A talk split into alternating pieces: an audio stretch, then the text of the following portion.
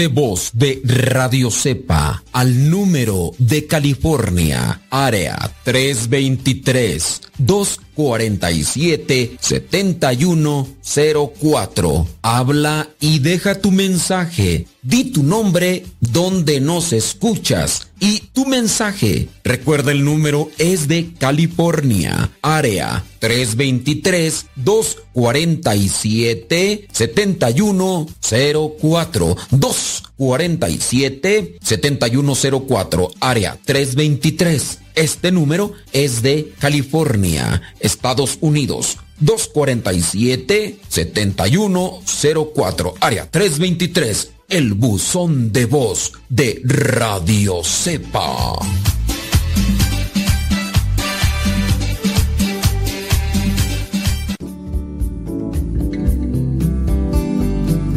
Buenos días.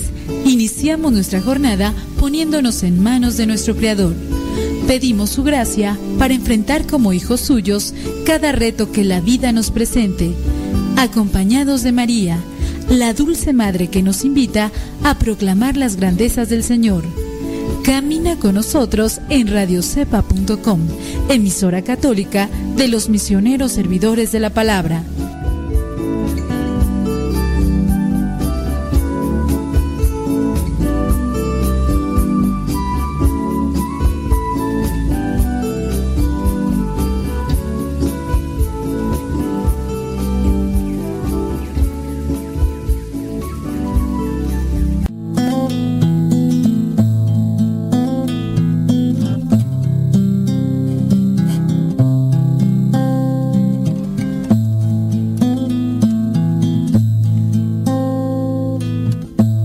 En este momento abrir tu corazón a Dios. Abrir tu mente al Creador. Al que modeló tu corazón. Al que te conoce perfectamente. Háblale. No dejes pasar esta oportunidad.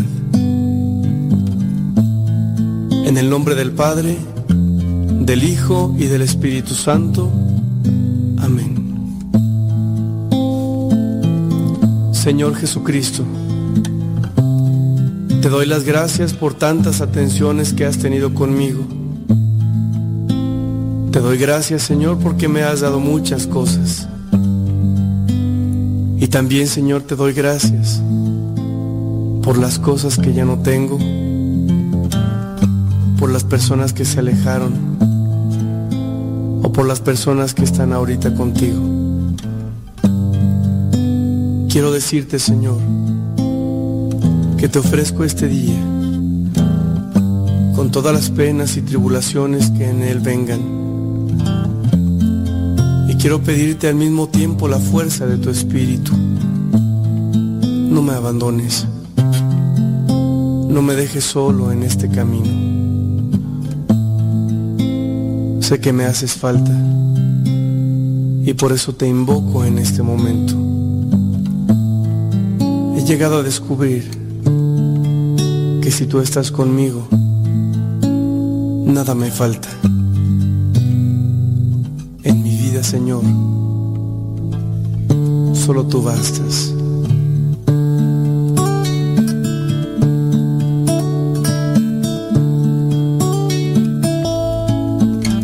Sí, Señor, solo tú eres necesario en nuestra vida.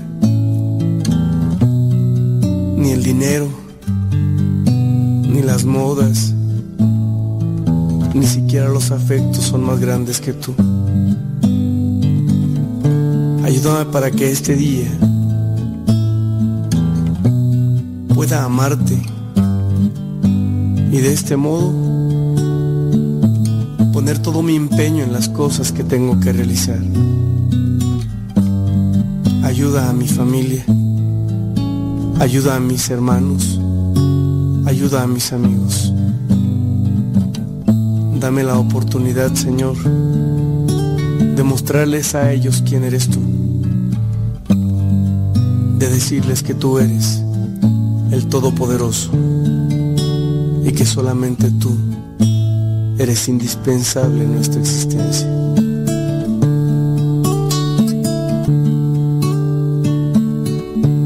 Invito hermano a que dispongas tu vida y tu corazón a esta experiencia de amor.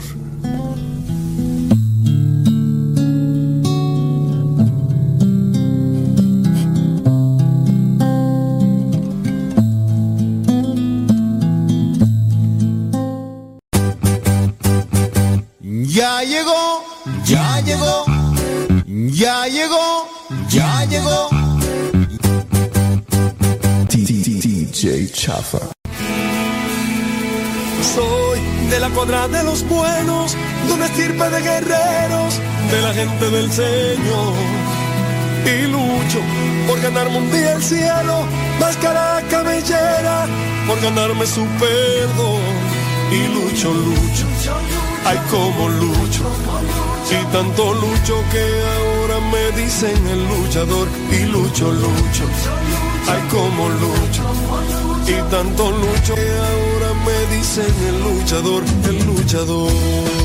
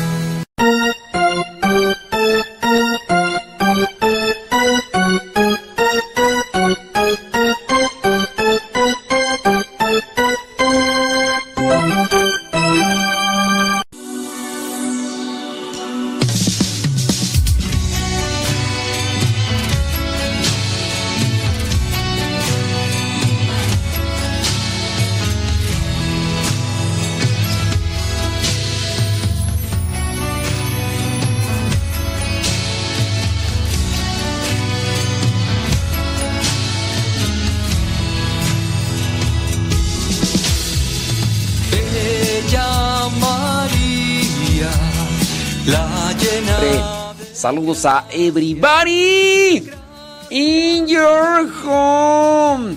Saludos Lenali desde Perú conectándose ya. Dice aquí estoy lista. Escuchando. Saludos a Ernesto Fernández. Dice que va manejando rumbo a la Ciudad de México. Saludos a Male. Saludos ahí en Acuitlapilco, Chimalhuacán. Nayibé Lua dice conectada ahí en Riverside, California. Saludos a Antonia Sánchez, que nos escuchan allá en Santa María, California. Ella ya está lista y dispuesta, dice, a echarle con todo para trabajar ahí en el campo allá en Santa María, María Gamboa en Laptop, California. Florencia Pérez en New York, spreading the news. I'm living today. Saludos a Gema García, allá en Atenco, Estado de México. ¡Cuidado con los machetes! Saludos pues a Verónica Arzola allá en Dallas, Texas. Gracias. Elsa Díaz en Nashville, Tennessee. Saludos a Sonia Ocampo allá en San Diego. California. Aida Ruiz en Guadalajara, Jalisco. Ahí en Silmar, California, Gaby González. Carmen Aviñamena, allá en Los Ángeles, California. Y Betty Galván, allá en Springfield, Oregon. Allá en Springfield, Oregon. Estaba por ahí meditando. Yo solo, yo solo. porque hoy no me acompañaron en, la meditación mis hermanos porque tenían algunas ocupaciones y pues no, no estaban. Estaba meditando yo sobre la fe, sobre cómo alimentar, cómo fortalecer nuestra fe dentro de las cosas que nosotros ya sabemos que son eficientes. Cuando nosotros somos perseverantes en hacer lo que ya sabemos que es eficiente, vamos a tener resultados. Si nosotros no somos perseverantes en lo que ya sabemos que es eficiente para fortalecer la fe, ¿cómo vamos a querer resultados? Yo quiero resultados con relación a la fe, pero no soy perseverante.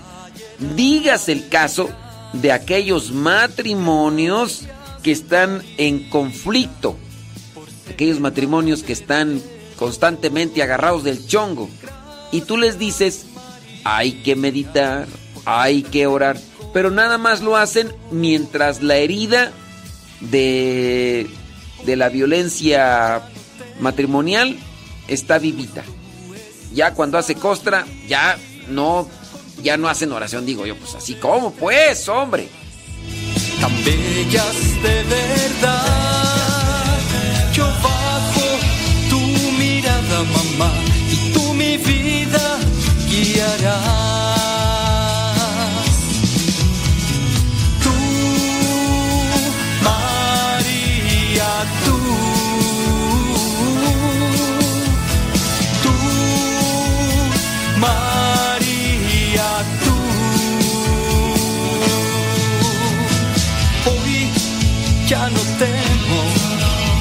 Pues tú estás aquí con tu manto lleno de estrellas, tan bellas de verdad.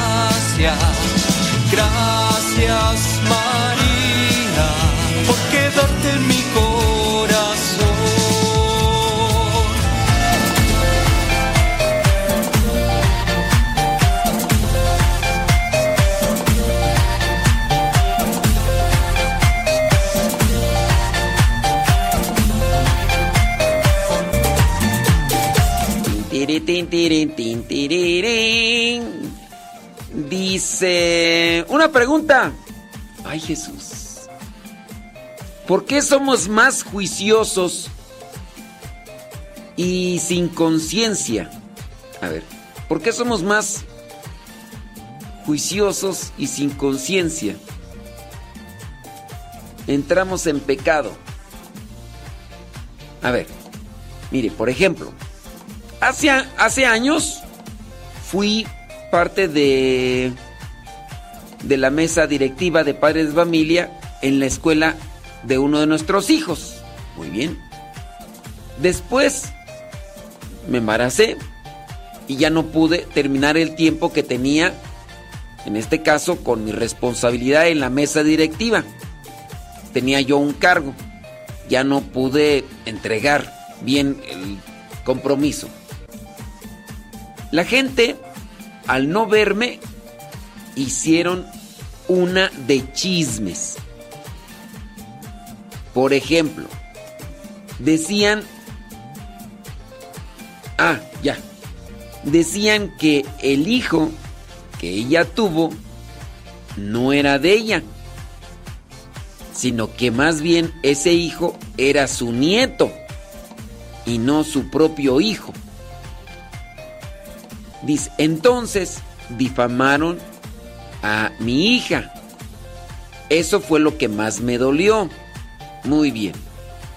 Pero también mm, dijeron, por lo que estaba haciendo del cargo en la mesa directiva de la escuela, dijeron que yo me había robado el dinero y que con eso estaba haciendo algo eh, dentro de mi familia. ¿Por qué somos más juiciosos y sin conciencia?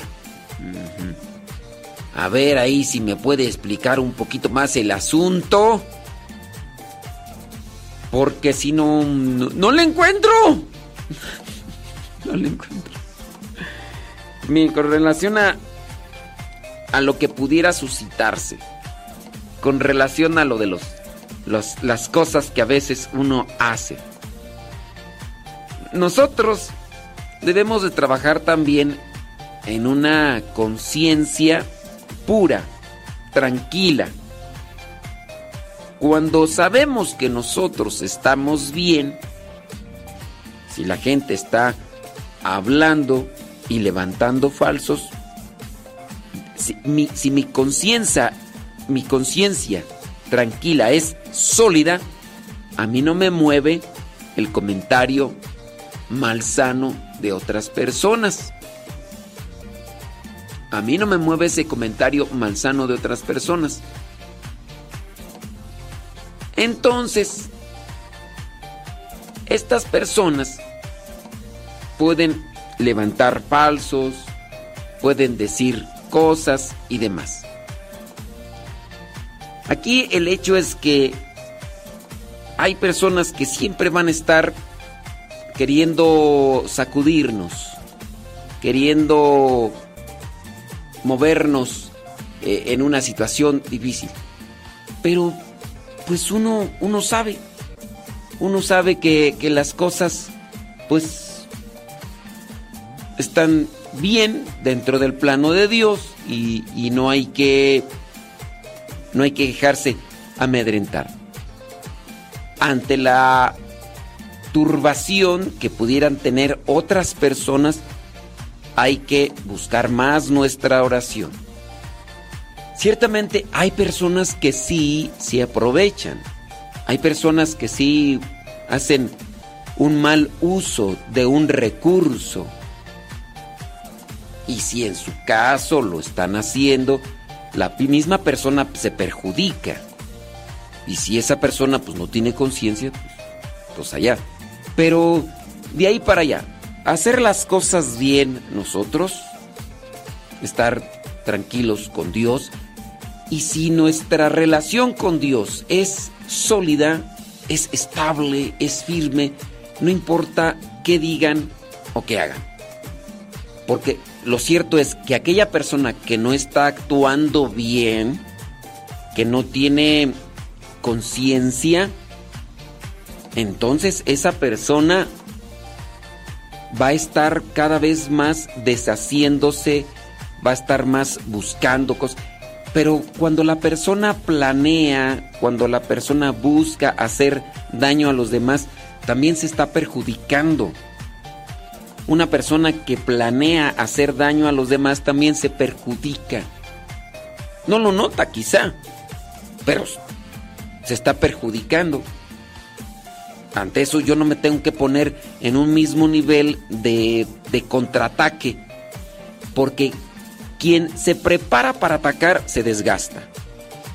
Quien se prepara para defenderse y ponerse a un mismo nivel de ataque también se desgasta. Digo, ¿para qué invertir fuerzas en atacar o contraatacar a alguien que no tiene una buena intención? ¿Para, para qué invertir tiempo, para qué invertir una atención a alguien que solamente busca atacar. Creo que aquí debemos de ser también sabios, astutos, inteligentes y en su caso no ponernos en un mismo nivel de, de contraataque, no ponernos en un mismo nivel de, de señalamiento porque entonces eso nos va a desgastar a nosotros, eh, dejar las cosas. Mejor enfocarme en lo que sé que me fortalece, en lo que me alimenta, en lo que me nutre. Y así podemos seguir mejor. Ya si los demás se están preparando para atacar, para morder, se van a desgastar. ¿Qué pasa? ¿Qué pasa con la abeja? La abeja cuando se siente atacada, clava su ponzoña. Al clavar su ponzoña, cuando se quiere desprender, al mismo tiempo se queda clavada la ponzoña, pero se le sale parte de su, de su interior. Y, ahí termina la vida de, de una abeja. Deja clavada una ponzoña que trae un cierto tipo de sustancia que causa un malestar en la otra, eh, en la, persona o a quien llegue a clavarle, pero al alejarse, la abeja pierde su, su vida. Así las personas que solamente están buscando atacar, atacar y no, no hay que dejarse amedrentar, digo, habrá gente siempre que, que señala y que, que va a estar mordiendo y que va a estar levantando falsos y demás. Y sí, hay gente abusiva, ¿eh? ¿Eh? la gente abusiva que tiene ya un plan va a estar siempre queriéndose aprovechar de las cosas. Pero pues bueno, tratemos de estar más en sintonía con las cosas de Dios para que sigamos más estables. Ándele pues. Dice por acá, salud desde Tulum, Quintana Roo. Salud hasta Tulum, Quintana Roo. Dice Araceli eh, desde Chicago, Illinois. Saludos Araceli, ¿cómo estás? Bien, qué bueno, me da muchísimo gusto. Mina de Gutiérrez allá en Celaya, Guanajuato. Roberto Castillo, saludos. Eh, sí es cierto, hombre. No, pues echarle con todo, Roberto. Sí, Roberto Castillo. Saludos a Armando Padilla, en donde nos escucha en Londres, California. Ándele pues, hombre. Súbala a la radio. Por acá llega una, un comentario. Dice. Ah, no diga mi nombre. Dice el tema es delicado. Eh, tengo una hija de 27 años y tiene una relación con eh, la persona de mismo sexo. Le he comentado que ella no era de esas ideas y le he comentado que en la religión no está permitido ese tipo de relaciones está bien que le haga esos comentarios. Mira, en el caso de las personas que tienen este tipo de orientación, nosotros también debemos de buscar ayudarles para que busquen la santidad. Y la santidad pues es estar bien con Dios y estar bien con los demás. Este, no es solamente decirles a Dios no le gusta, a la gente no le gusta, sino busca la santidad. Vas a estar bien con Dios y vas a estar bien contigo mismo y vas a estar bien con los demás. Solamente que pues hay que saberlo plantear.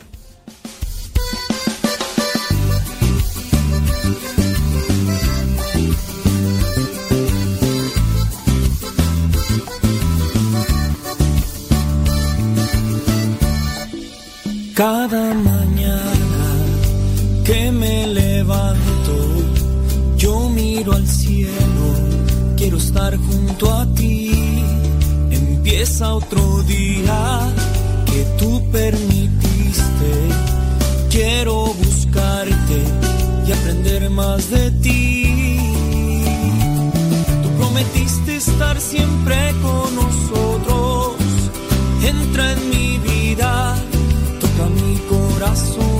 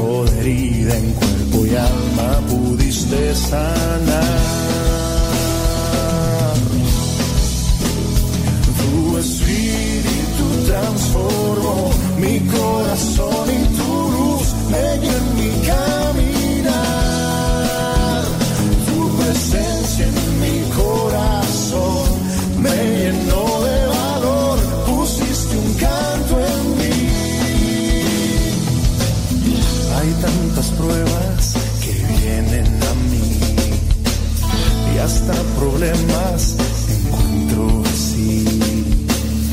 No me detienen, pues yo sé que sí. Tú estás conmigo, quien contra mí. Encontré aún lo que es mejor. Encontré tu amor y me en cuerpo y alma pudiste sanar. Tu espíritu transformó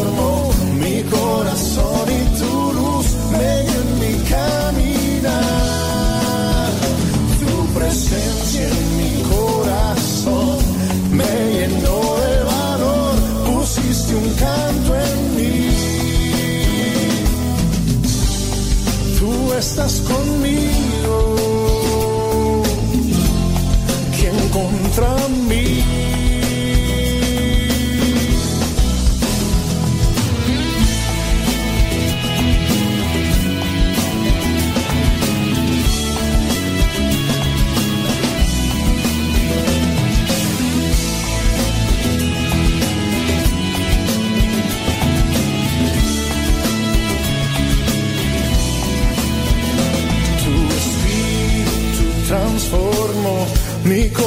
corazón y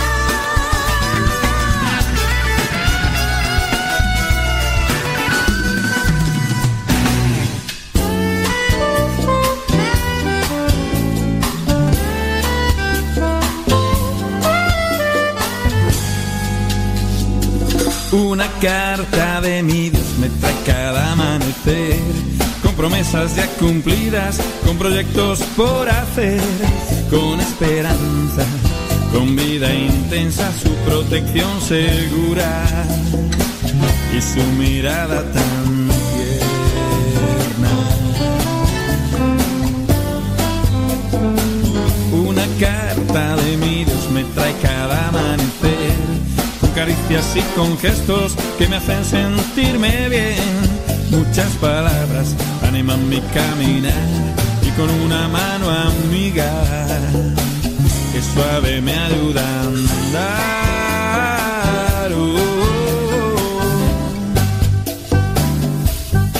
Ándele. Salud, échele con todo. Así como los taquitos con todo. Saludos, dice. Eh, ay, Yolanda Morales. Ay, pues, ¿qué quieres que te diga, hombre? Pues que, que Dios te bendiga. Ay, Yolanda Morales, hombre. Saludos, dice para Roger Pacheco. Allá en Chandler, Arizona. Saludos. Ay, Yolanda Morales. ¿Qué pasó? ¿Qué pasó? Yolanda. ¿Qué pasó? ¿Qué pasó? Yolanda. Tiriri, siriri. Ahorita.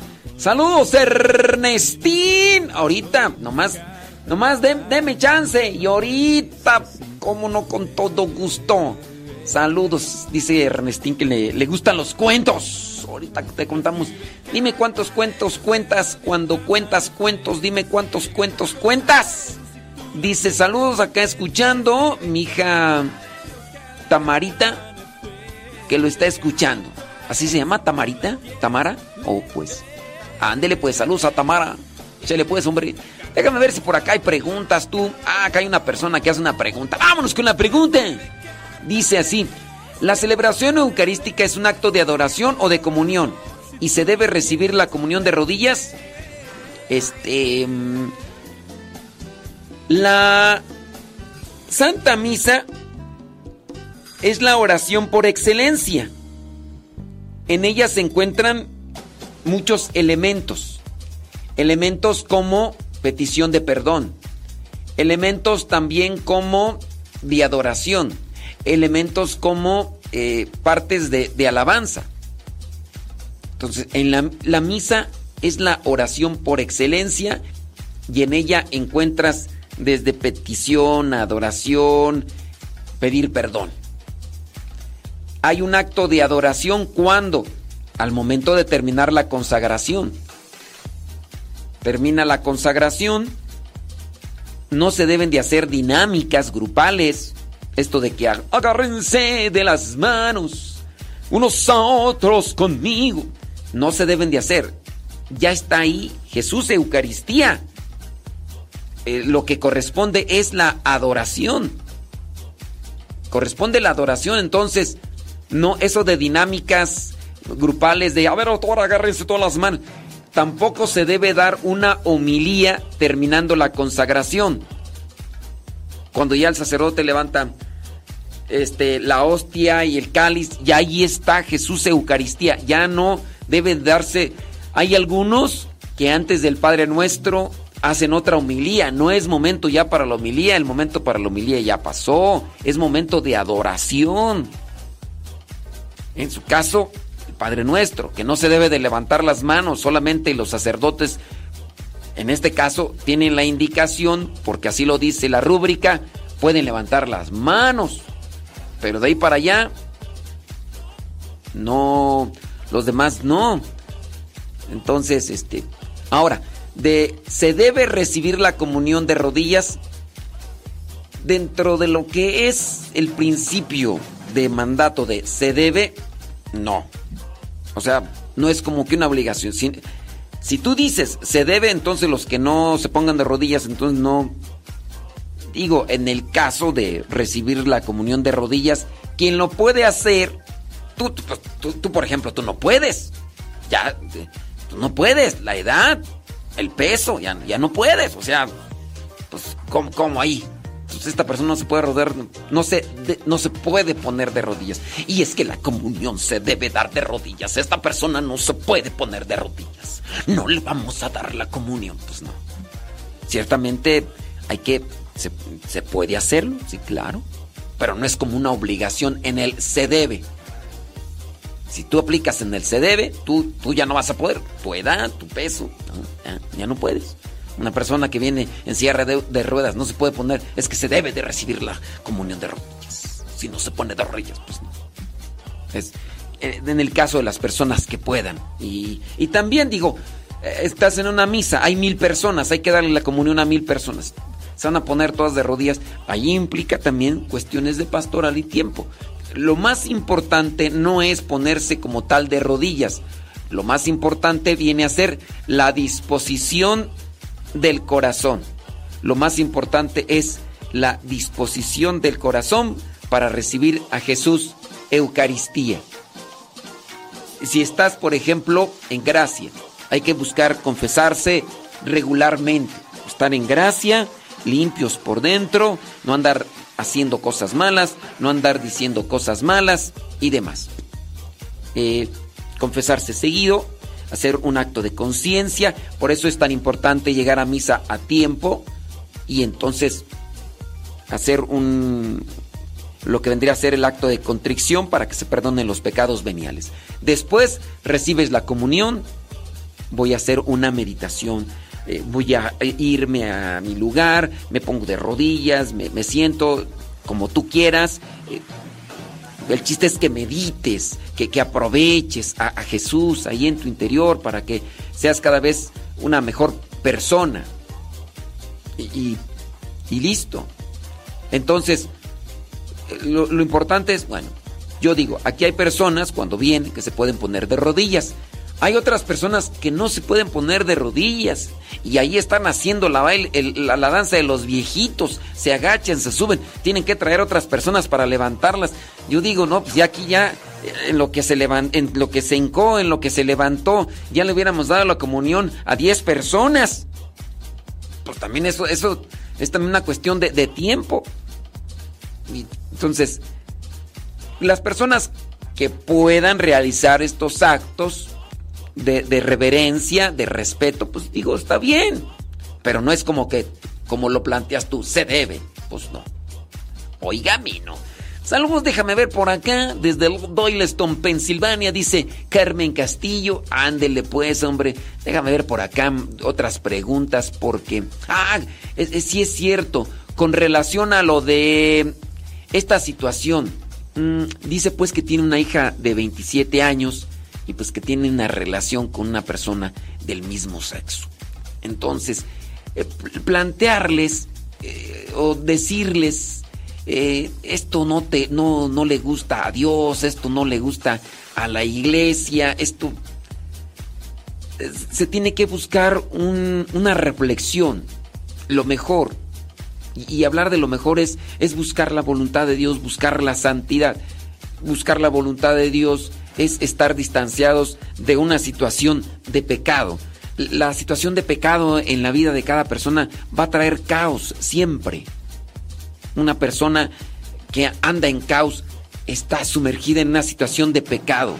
Una persona que hace mucha polvadera, que, que hace mucho argüende de, de- cosas a veces tan pequeñas. La, la persona que arma un, un lío de, de algo es una persona en caos. Y esa persona pues, está en pecado. Entonces, el pecado siempre va a traer consecuencias negativas en nuestras vidas. El pecado siempre va a traer consecuencias que nos desgastan. Por lo tanto, pues es mejor estar siempre bien con Dios. Y si estamos bien con Dios, vamos a estar bien con los demás. Aquí la cuestión es saber qué es la santidad y cómo vivirla en las circunstancias muy particulares de cada quien. La situación, la forma de, santidad en tu vida, estando, siendo esposo, padre de familia, no va a ser esa misma situación eh, en mi circunstancia. O la, tu circunstancia de santidad no va a ser la misma en la cuestión de una persona soltera.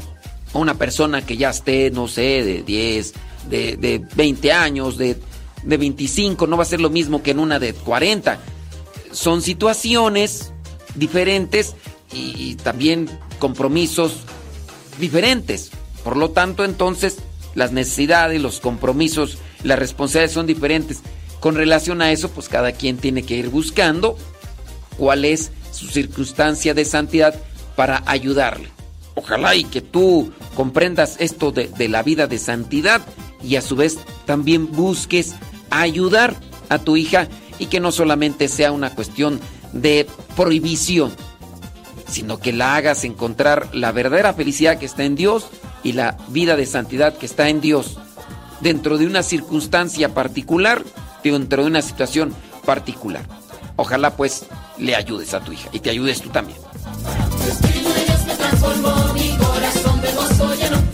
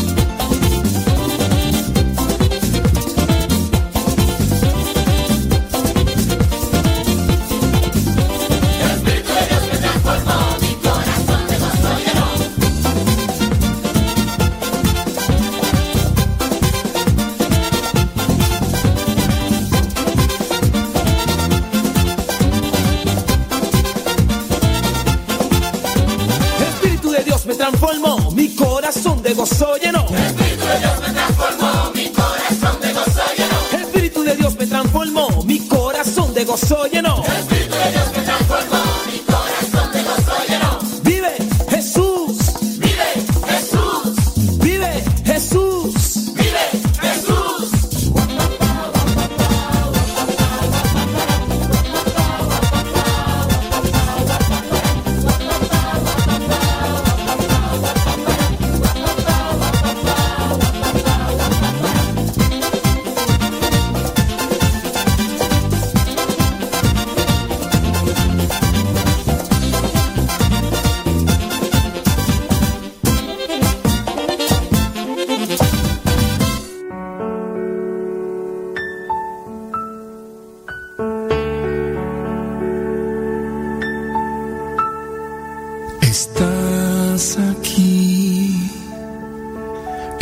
tan real, te puedo sentir.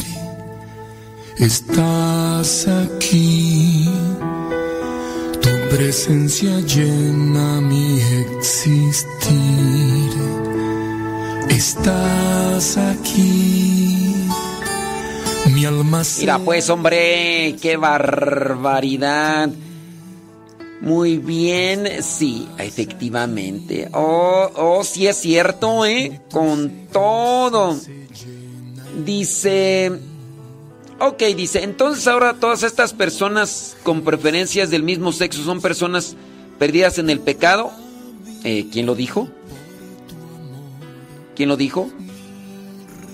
Porque hoy en día acá en Estados Unidos todos estos movimientos de la banderita de arcoíris no se les puede mencionar nada sobre Dios. El mundo está en problemas.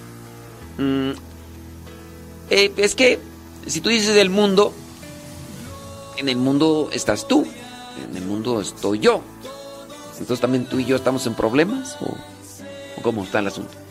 La, verdad pues no, no entiendo ahí bien tu tu tu, tu tu comentario, digo, este las personas con preferencias al mismo sexo eh, están perdidas en el pecado. Mm, una cosa es sentir. Otra cosa es ya consentir. Tú, eh, es un hombre el que me escribe, tú puedes eh, tener un sentimiento de lujuria. Puedes tenerlo. Pero en el caso de tener ese sentimiento de querer hacer algo, no quiere decir que con eso ya tú eres un pecador. Sientes, no lo consientes. Cuando ya lo consientes, entonces es pecado. Creo que hace, nos hace falta matizar las cosas. Alguien que pudiera tener, por ejemplo, preferencias hacia el mismo sexo, pudiera tener. Lo siente. Está dentro de esa búsqueda de hacer las cosas bien y además que cuando uno hace las cosas bien, la repercusión en el interior de paz, ahí está. Aquí, entonces, nosotros debemos de hacer una distinción y ayudarnos. Eh, con el caso de, tú dices, ¿tú, las personas eh, con preferencia del mismo sexo están en pecado. Yo no lo sé. Tú las has, les has preguntado a todas para decir que- y señalar que todas están en pecado. Tú dices, el mundo está en problemas. ¿Tú estás en problemas? Yo estoy en problemas. Todos están en problemas. Pues no, también, no. Que hay muchas cosas en situación de caos, sí. Que hay muchas cosas inestables, sí. Que hay que trabajar, sí. Pero, pues en este caso, para eso estamos, ¿no? Ya decir, todo está mal, todo el mundo está mal, todo el mundo está en problemas. No, ya, es así como que, pues no. Ah, o sea, no, hay, que, hay que ayudarnos. Ayúdate tú para que puedas ayudar bien a, a los demás y, y ya todo tranquilo. Dice por acá una persona, eh, el Padre Nuestro, en el Padre Nuestro las personas alzan las manos como si detuvieran el techo. ¿Eso es correcto? Yo junto las manos. ¿Está bien eso? Mira, no es propio ni litúrgico que en el Padre Nuestro, dentro de la misa, dentro de la misa, no es litúrgico, no es correcto, no es propio, que dentro de la misa se levanten las manos. Solamente los sacerdotes pueden hacerlo, ni siquiera el diácono. Los sacerdotes, digas también del obispo. Litúrgicamente, dentro del Padre Nuestro. Dentro de la misa, perdón. Dentro de la misa. Dentro de la misa, solamente los sacerdotes y el obispo que participan de la celebración está litúrgicamente establecido que levanten las manos. Ahora, tú las juntas, ¿está bien? Bueno, mientras no hagas lo que le corresponde al sacerdote, que las cosas que pudieras entonces hacer no deben de caer en una no deben de caer en un eh, desfiguración. Porque algunos dicen, lo que no está prohibido está permitido. Bueno, pero entendiendo muy bien, vas a participar de misa, vas a estar en, la celebración. Entonces hay que usar y participar con las formas y las normas correctas. Y así estamos bien. Tú juntas las manos. Pues no te puedo decir que está bien, porque al decirte que está bien, alguien lo puede entender como que el padre dijo que, que todas las personas debemos de juntar las manos. No, eh, no lo señala la liturgia. En este caso, se entiende que la oración del Padre Nuestro tendría que hacerse al modo como se hacen otras oraciones. Por ejemplo, el credo, dígase de los domingos o dígase de las solemnidades, ¿no? El credo, el que hay algunos sacerdotes que han implicado o han aplicado eh, eso de levantar la mano así como si estuvieran haciendo un juramento. Creo en un solo Dios. No es propio. No, eso no es litúrgico. Eso no es propio, eso no es litúrgico. Entonces, yo, si, si tú me preguntas que tú juntas las manos en el Padre Nuestro, así como señal de oración, que si eso está bien, si te digo bien, otro va a decir, es que el Padre Modesto dijo que tenemos que juntar las manos. Y no, yo no digo que eso. Lo que sí te digo es lo que dice la liturgia. La liturgia dice solamente los sacerdotes, el obispo, eso tú no lo debes de hacer. Eh, que si junta las manos, que si las bajas, ahí es lo que tendríamos que nosotros apegarnos, a no hacer lo que le corresponde al sacerdote o a los sacerdotes. No hacer eso. Ah, este, yo voy a ir en bikini. Eso no le corresponde a los sacerdotes, pero yo voy a ir en bikini y transparente, con hilo dental, porque la liturgia no prohíbe. Entonces, pues en el caso no es que yo tenga que decir junten las manos o, o bájenlas, solamente no hagan lo que le corresponde al sacerdote. Ah, entonces, eh, no levantar las manos. Entonces, yo me las voy a poner en la nuca. Pues no, o sea, no, no, no es estar en, en como que en ese tipo de, de juego de, o de, de, de estar a forma de contreras. Ey, ándele pues. Déjame ver por acá quién más. Este. Así es cierto. Eh, una pregunta, dice otra persona por acá. Mm, la importancia si se debe o no se debe usar el manto en la cabeza para las mujeres en la iglesia. Miren, hay una... Cuando nosotros usamos ciertos elementos en la misa, siempre y cuando uno no distraiga, y si esos elementos me ayudan en lo particular, sí, lo voy a hacer. Está prohibido utilizar la sevillana o la mantilla en el caso de las mujeres. No, no, no está, no es prohibido. Digo, menos de que alguien en lo particular en una parroquia diga, aquí yo no quiero que entren. Eso es indicación. Pero está prohibido, no. Se puede, sí. Le va a ayudar a la, a la gente que participe. Me va a ayudar a mí que tú, que la señora traiga mantilla o que traiga sevillana. Pues a mí no me va a ayudar. Digo, a lo mejor sí me puede ayudar si la señora trae piojos, para que no vayan a brincar los piojos, sí vayan a brincar a otro terreno. Ahí sí me va a ayudar a mí, ya para que se queden ahí los piojos, piojos atorados. Pero pues no es que a mí me ayude. Ay, es que yo, ay, me, me conecté más con Dios desde que estas señoras traen la sevillana, traen la mantilla. Pues no, la verdad no. La sevillana es algo que le va a ayudar a la señora, a la, le tiene que ayudar a la señora. Pero si la, la señora se cree importante o, se cree sobresaliente, ¿qué, ¿qué opino de María Sima? pues que sus, sus escritos no están aprobados por la iglesia. Ya. No están aprobados, ya. Al no estar aprobados, pues qué, pues ya. Ya con eso te digo todo. Y que por ahí hay muchas cosas que, que no están bien, pues ya. Ándele pues. Sí, pues sí. Sí, pues son, son escritos que pues no están aprobados y que hay por ahí algunas cosas que pues, andan fuera de lugar.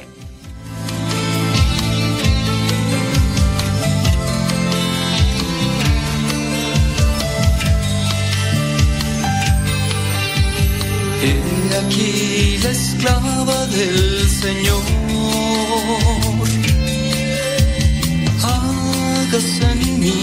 Según tu palabra. Y Dios se hace hombre La eternidad se hace tiempo. Dice Guillermina Hernández que haga un programa de las cosas que no se deben de hacer en la misa. Ay, Guillermina, ya, ya los hice, Guillermina. Son cerca de 13 programas. De hecho, ahí están guardados en nuestro canal. Ahí puedes ir a revisarlos si tú quieres. Este. Sí, ándale, Guillermina. Sí, sí, si quieres ahí para que los vayas ahí a volver a escuchar. Sí, fueron como 11 programas, Guillermina. Sí. Gracias, ¿eh? Sí. Ándale, sí. me mires con tanto amor.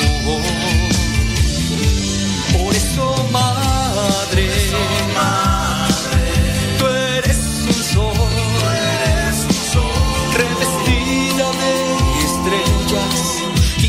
piel morena, como es la piel de mi nación.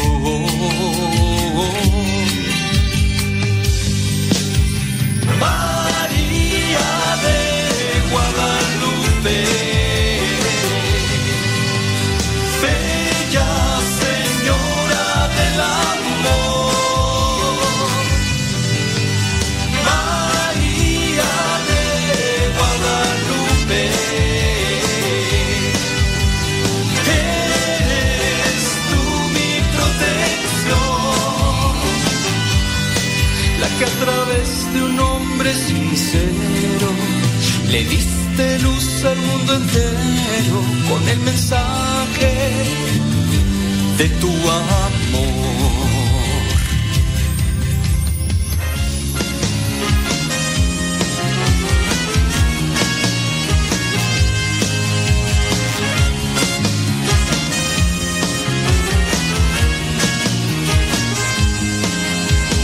He aquí la esclava del Señor.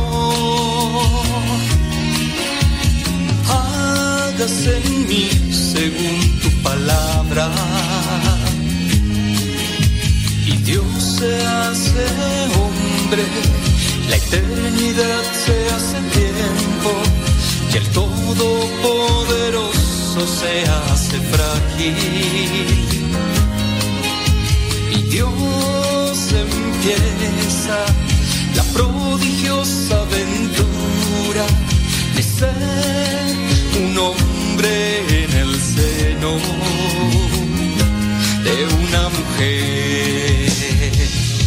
Por eso, madre, hoy quién soy yo para que tú me mires con tanto amor. Por eso, madre, tú eres un sol revestida de estrellas morena, como es la piel de mi nación.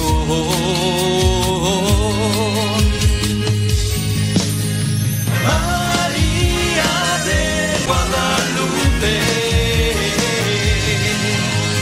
Bella 9 de la mañana con 6 minutos. Niños, qué bonitos. 9 de la mañana con 6 minutos. Hoy día miércoles. Miércoles. Aquí andamos al pie del cañón, hombre. Gracias. Gracias a ti, qué bueno que nos estás escuchando, hombre. Efectivamente. Aquí vamos a ponerle el flow, flow, flow. Las sábanas para que cobijas, vientos huracanados. Mándenos sus mensajitos, sus preguntas, comentarios ahí al Telegram. Recuerden la dirección para mandarnos sus preguntitas. Sí, ahí está. Cabina Radio Cepa.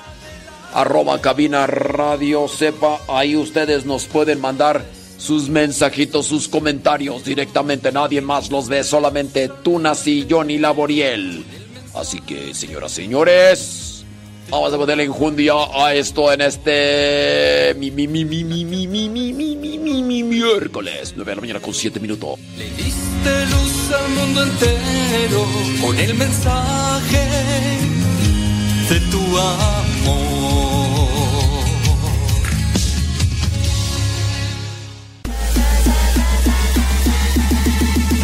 corazones.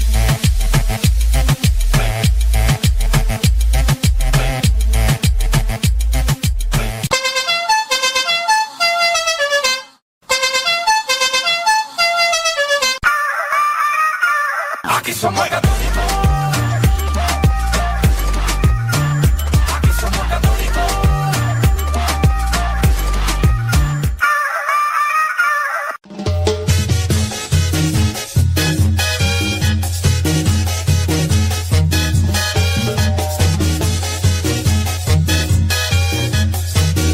Y desde Phoenix, Arizona, llega Héctor García. Baja y sube la presencia del Señor. Goza y danza con todo tu corazón. Baja y sube la presencia del Señor. Goza y danza con todo tu corazón. Tu corazón,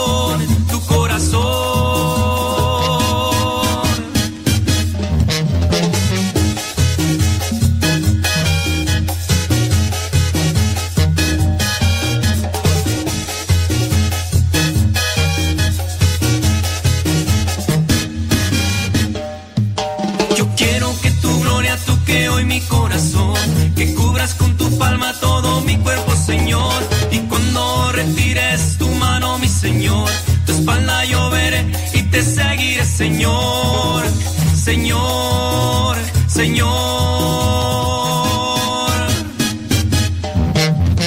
Baja y sube la presencia del Señor. Goza y danza con todo tu corazón. Baja y sube la presencia del Señor. Goza y danza con todo tu corazón. Tu corazón,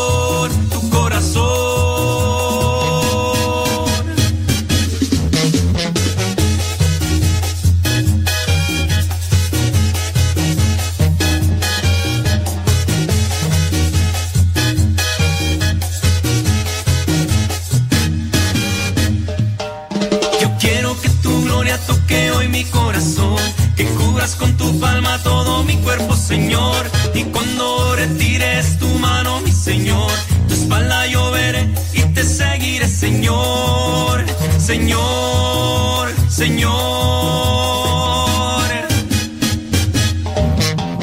Baja y sube la presencia del Señor. Goza y danza con todo tu corazón. Baja y sube la presencia del Señor. Goza y danza con todo tu corazón. Baja y sube la presencia del Señor. Goza y danza con todo tu corazón. Tu corazón, tu corazón.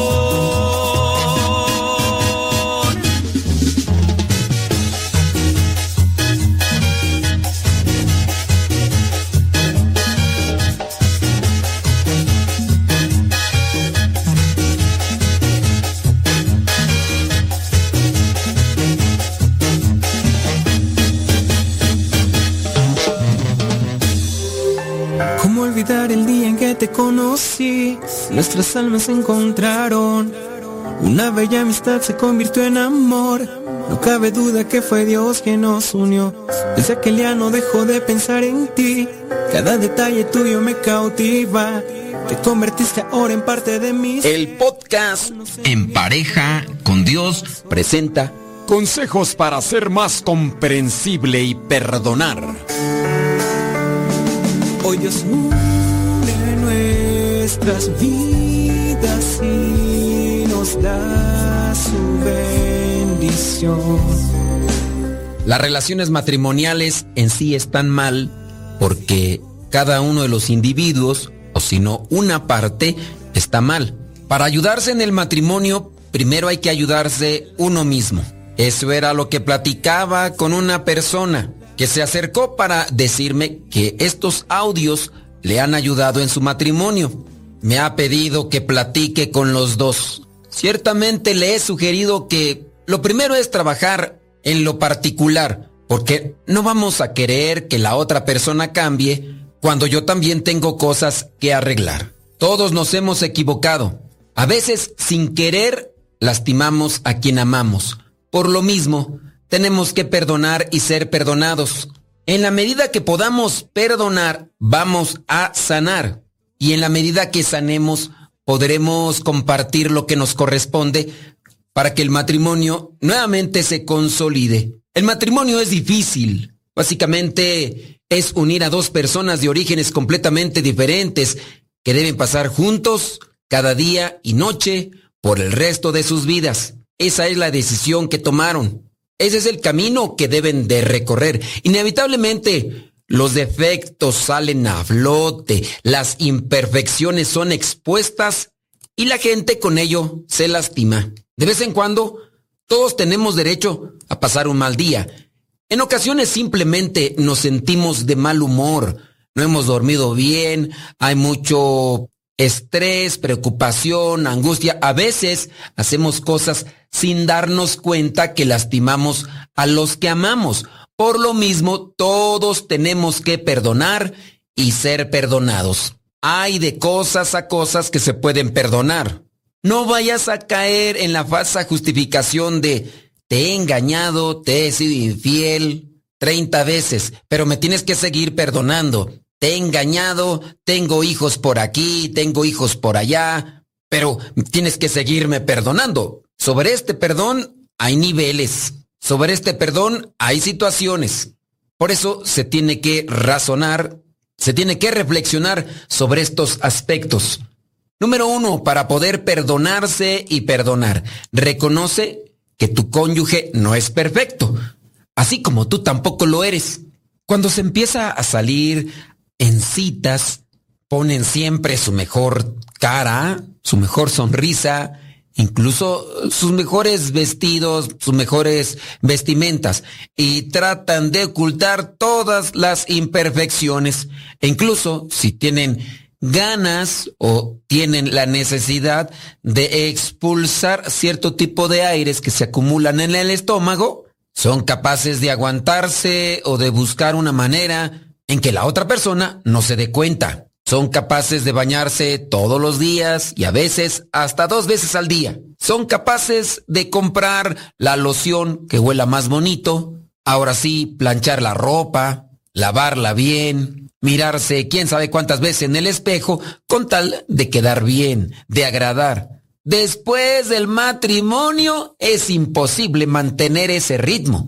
Tarde o temprano descubrirás que tu pareja no es perfecta. Es importante recordar que tampoco lo eres tú. Siempre trata de darle a tu pareja la misma paciencia, comprensión y el perdón que tú quieres que tu pareja tenga contigo. Para ir comprendiendo y perdonando también a la pareja, hay que conocer y hay que entender sus raíces.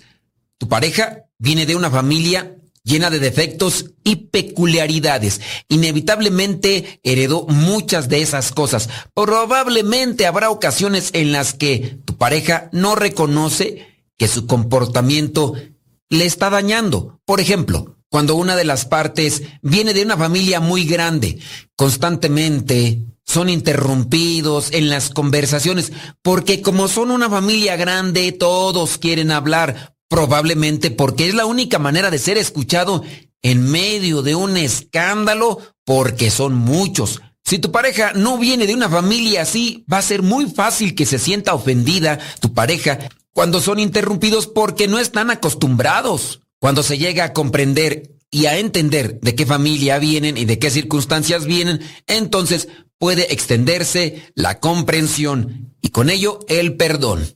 Otra de las cosas que te pueden ayudar a perdonar, a comprender, no lo tomes personal, piensa en tu pareja, siempre tiene buenas intenciones hacia ti y asume que no está tratando de herir tus sentimientos a propósito, ya será una maldad bien ejecutada con alevosía y ventaja si es que lo está haciendo con esa intención.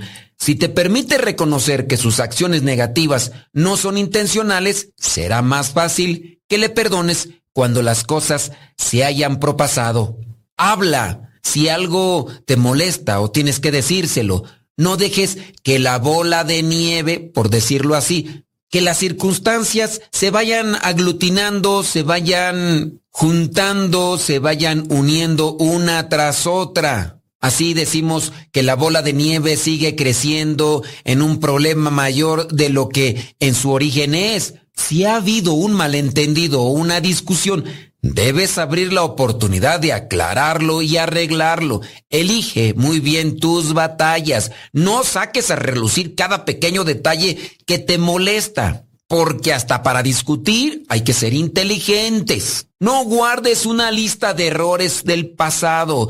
Todos tenemos un deseo innato de mejorar con el tiempo. Tu pareja está tratando de mejorar también si es que te ama. Reconoce los avances que está haciendo y no arrastres los errores del pasado en su problema actual. Lo único que quieres si es que estás constantemente sacando esa lista de errores pasados, es que se sienta mal y desanimado por las cosas que ha hecho. Concéntrate en el tema en cuestión y abórdalo directamente. Siguiente, no tomes represalias. La naturaleza humana es querer devolver el golpe inmediatamente cuando alguien te hace daño. No lo hagas. Muchas parejas caen en un círculo vicioso de venganza, ya sea porque te haya humillado, despreciado, te ha hecho sentir mal, y a lo mejor el enojo lo traes ahí atorado y tarde o temprano vas a quererte desquitar. El dolor y el resentimiento se acumulan hasta que las palabras de enojo e ira se convierten en la norma de una relación ya preestablecida. Atacas, te defiendes, contraatacas, se defiende. Y es un cuento, o mejor dicho, es una batalla campal que nunca termina y peor aún se hace más grande. Es mucho más fácil arreglar un problema en el momento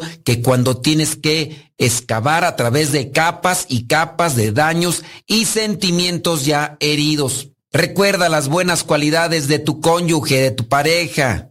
Hay veces que esto es muy sensible y los caprichos de la pareja Puede ser que le pongan los nervios de punta. Deben de reconocer que a veces el problema no es tu pareja, eres tú. Así que para contrarrestar toda negatividad que se están dando vueltas en la cabeza, recuerda todos los detalles maravillosos que tiene tu pareja. La verdad es que la lista de cualidades positivas puede ser muy larga. Eso te puede ayudar a dejar de lado los sentimientos negativos y a darte cuenta de que tienen una posibilidad de acomodar su situación, su relación, para que vaya viento en popa. Elige perdonar. El perdón, ya hemos mencionado antes, comienza en la mente y termina en el corazón. Deja de concentrarte en tus sentimientos heridos. Sé inteligente para poder elegir las cosas que te ayudan. No seas irracional y te dejes llevar solamente por los impulsos. Hay personas que se la pasan revolcándose en las cosas del pasado, en las cosas que les dijeron o hicieron, con lo que los hirieron. Es como si una persona siguiera tragando, porque es la palabra propia, de las cosas que le han hecho o le han causado una infección en el estómago y el médico le ha dicho cuál fue la causa de esa infección. Incluso han detectado qué fue lo que estuvo comiendo, porque también así le hacen los médicos, preguntando qué fue lo que consumió, lo que comió, lo que tragó recientemente, para detectar más o menos qué fue lo que le causó esa infección en el estómago. Después de haberlo detectado, simplemente ya no lo coma, eso le va a hacer daño, ya por favor deséchelo.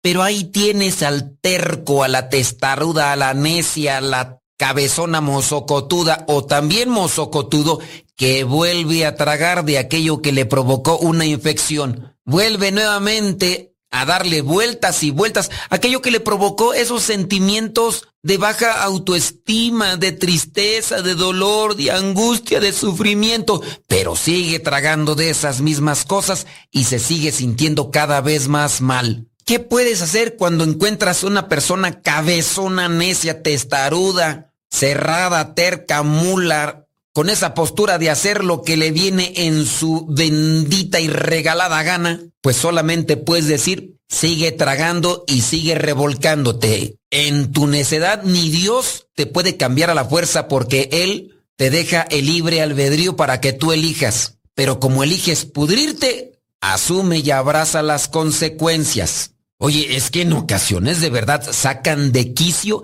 esas personas mozocotudas testarudas y necias. Digo, porque aunque yo no estoy en ese tipo de relaciones, A mí sí me llenan el buche de piedritas cuando vienen esas personas solamente a quejarse de que les va mal, pero no hacen absolutamente nada por arreglar su situación, porque siguen en la misma postura y siguen montados en el mismo macho, aunque cada rato les dé de patadas o los azote en el suelo. Pero tampoco son niños, tampoco son adolescentes que se puedan zamarrear y darles un buen jalón de orejas para que entiendan, ya están labregones. En fin, cada quien sufre o goza dependiendo de su situación. No te conviertas en una víctima. Si tu cónyuge continúa haciendo daño de la misma manera una y otra vez sin tratar de cambiar su conducta, es muy probable que debas buscar asesoramiento profesional.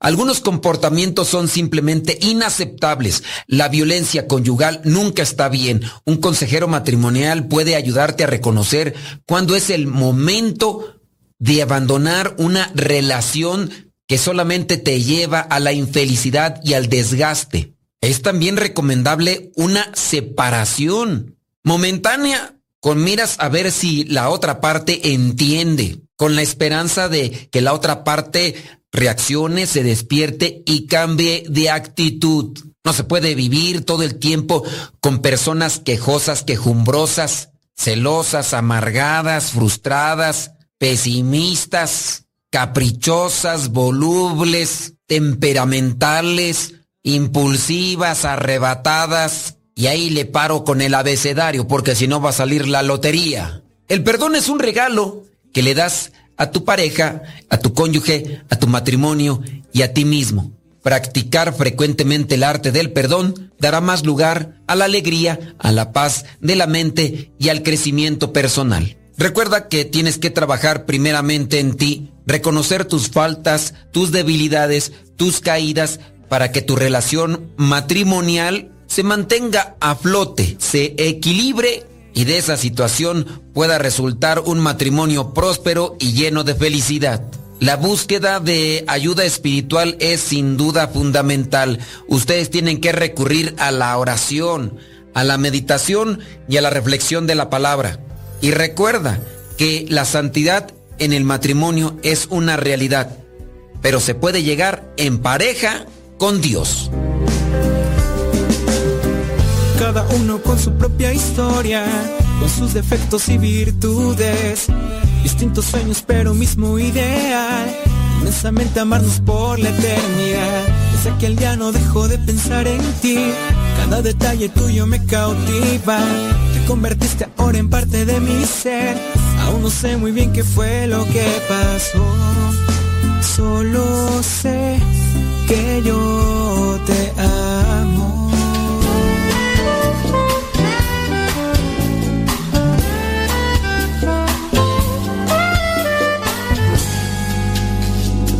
Una carta de mi Dios me trae cada amanecer, con promesas ya cumplidas, con proyectos por hacer, con esperanza, con vida intensa, su protección segura y su mirada tan tierna.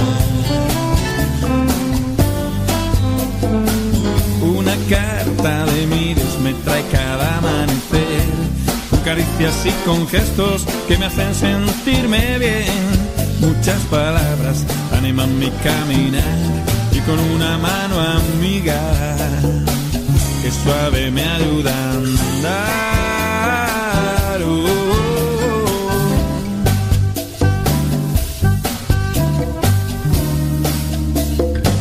Una carta de mi Dios me trae cada amanecer, de mis hermanos de los puedo ver de corazón, los querré y alguno que aún no es cercano, poco a poco acercaré.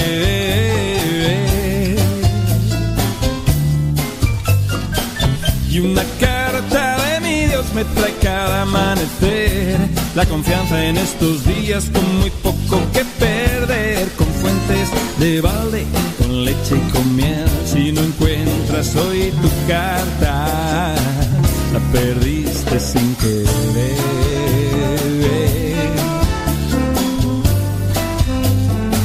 Recibe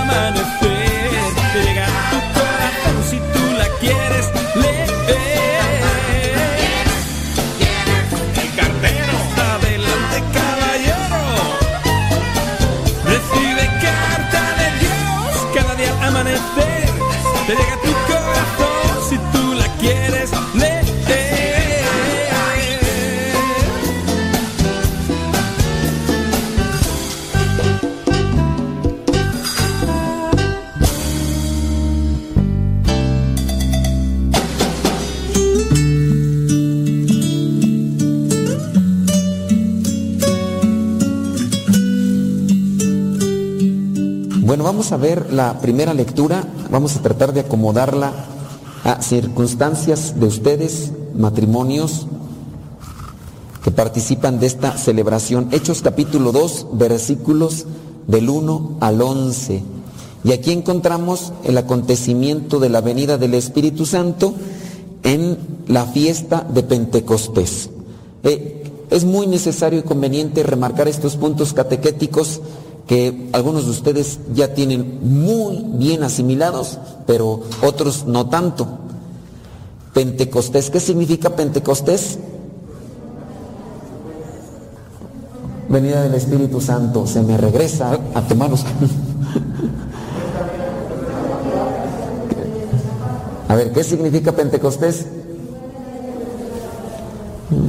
A mí se me hace que van a tomar los cursos bíblicos otra vez, desde el inicio, remarcando, Pentecostés significa 50, 50 días.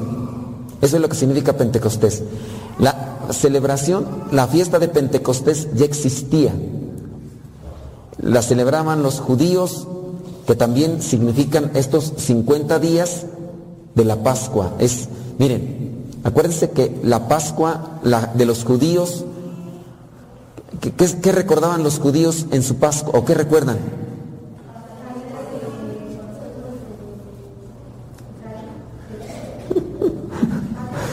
A mí que todos se van a ir otra vez al primer curso bíblico.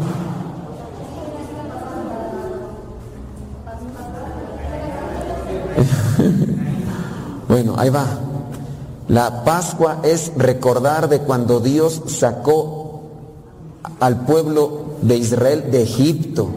Esa es la Pascua. Entonces, la, la, Pascua de los judíos también dura muchos días. Y entonces cuando se cumplían 50 días, celebraban una fiesta que se le llama Pentecostés, que significa 50. Entonces, los judíos ya tenían esta fiesta y estaban celebrándola ahí en Jerusalén estaban celebrando esta fiesta de Pentecostés. Eh, estaban ahí los discípulos de Jesús, porque acuérdense que en el día 40 Jesús sube a los cielos y les dice, váyanse a Jerusalén, no se muevan de ahí, ahí quédense. Y aquí empieza a narrar cómo se encontraban en aquel momento. Dice, estaban en un mismo lugar, se dice que estaban en el cenáculo. ¿Qué es el cenáculo? No. ¿Qué les dice cena? Cenaduría. bueno, pues es que algo tiene que ver con eso, miren. La palabra cenáculo es este lugar donde se reunían, estaban reunidos estos 10 días después de la ascensión, se reunieron en estos días. Entonces, es el lugar donde estaban reunidos los apóstoles y hacían oración. Por eso a los lugares actualmente dicen, no, pues fui al cenáculo, hablando de un lugar a donde hacen oración. Y este lugar, dicen los estudiosos de la Biblia, que este lugar fue el mismo donde Jesús hizo la última cena. Entonces ahí se reunían donde Jesús hizo su última cena. Que dicen los estudiosos que ese lugar, esa casa, era de una mujer llamada María. Esta mujer era la mamá de Juan Marcos. Juan Marcos, el que escribió el Evangelio de Marcos. No fue como tal apóstol, pero sí dicen que por ahí hubo una conexión. Este lugar, como estaba ahí en Jerusalén, entonces ahí estaban reunidos y haciendo oración. Entonces ahí llegó el Espíritu Santo. Esto así como una nota característica, pues que no se menciona aquí, pero que los estudiosos lo analizan, a ver si se les queda a ustedes, que les digan, bueno, ¿y qué significa Pentecostés? ¿Qué van a decir ustedes? 50, dices, ay, qué bárbaros. Así, no, no, estás bien preparado. Se les. ¿eh? Sí, en Pentecostés se vino, es la venida del Espíritu Santo, pero no significa eso. Dice entonces, estaban ahí todos reunidos en un mismo lugar. De repente un gran ruido que venía del cielo, como de un viento fuerte, resonó, tanto así que los vecinos escucharon ese ruido, pues qué está pasando, y ya después empezaron a salir aquellos que estaban reunidos en este lugar y comenzaron a hablar en diferentes lenguas. Versículo 6. Se reunió tanta gente al oír aquel ruido y no sabía qué pensar porque cada uno oía a los creyentes hablar en su propia lengua. Hace muchos años, eh, uno de estos transbordadores, de estos que lleva satélites al, espacio, en- entró en California. En California hay una base de la NASA y entonces nos encontrábamos nosotros trabajando. Yo en aquel tiempo trabajaba allá y estábamos en, la, fábrica. De repente escuchamos un ruidazo, pero, pero tremendo así, pero como en el cielo. Y, pues al mismo tiempo que fue estrepitoso, eh, pues nos levantamos. Yo trabajaba con chinos y todos nos salimos de la factoría, de la fábrica para asomar al cielo ver qué, de dónde había venido, a ver si ya estaba cayendo el cielo o, el sol, no sé, o algo, porque fue un ruido muy, muy fuerte. Y, no, ya hasta después en la noche, ya cuando miramos las noticias, se dio a conocer que cuando entró este transbordador en el espacio, al romper lo que debería ser la atmósfera, como la velocidad, pues hizo ese ruido estrepitoso que se escuchó. Y así, pues haber sido ese ruido tan fuerte que todos salieron a ver dónde se había dado ese ruido y qué, fue lo que vieron. Dice, pues miraron allá aquellos que hablaban también sus propias lenguas. Vivían en Jerusalén judíos cumplidores de sus deberes religiosos, habían venido de todas partes del mundo, de lo que se concebía como mundo. Y ya entonces ahí dice, eh, ¿acaso no son estos galileos, todos los que están aquí hablando? ¿Por qué dicen acaso no son todos estos galileos? Porque acuérdense que Galileos es porque pertenecen al- a, la zona de donde está el lago de Galilea. ¿Y qué es lo que hace la gente regularmente en esa zona?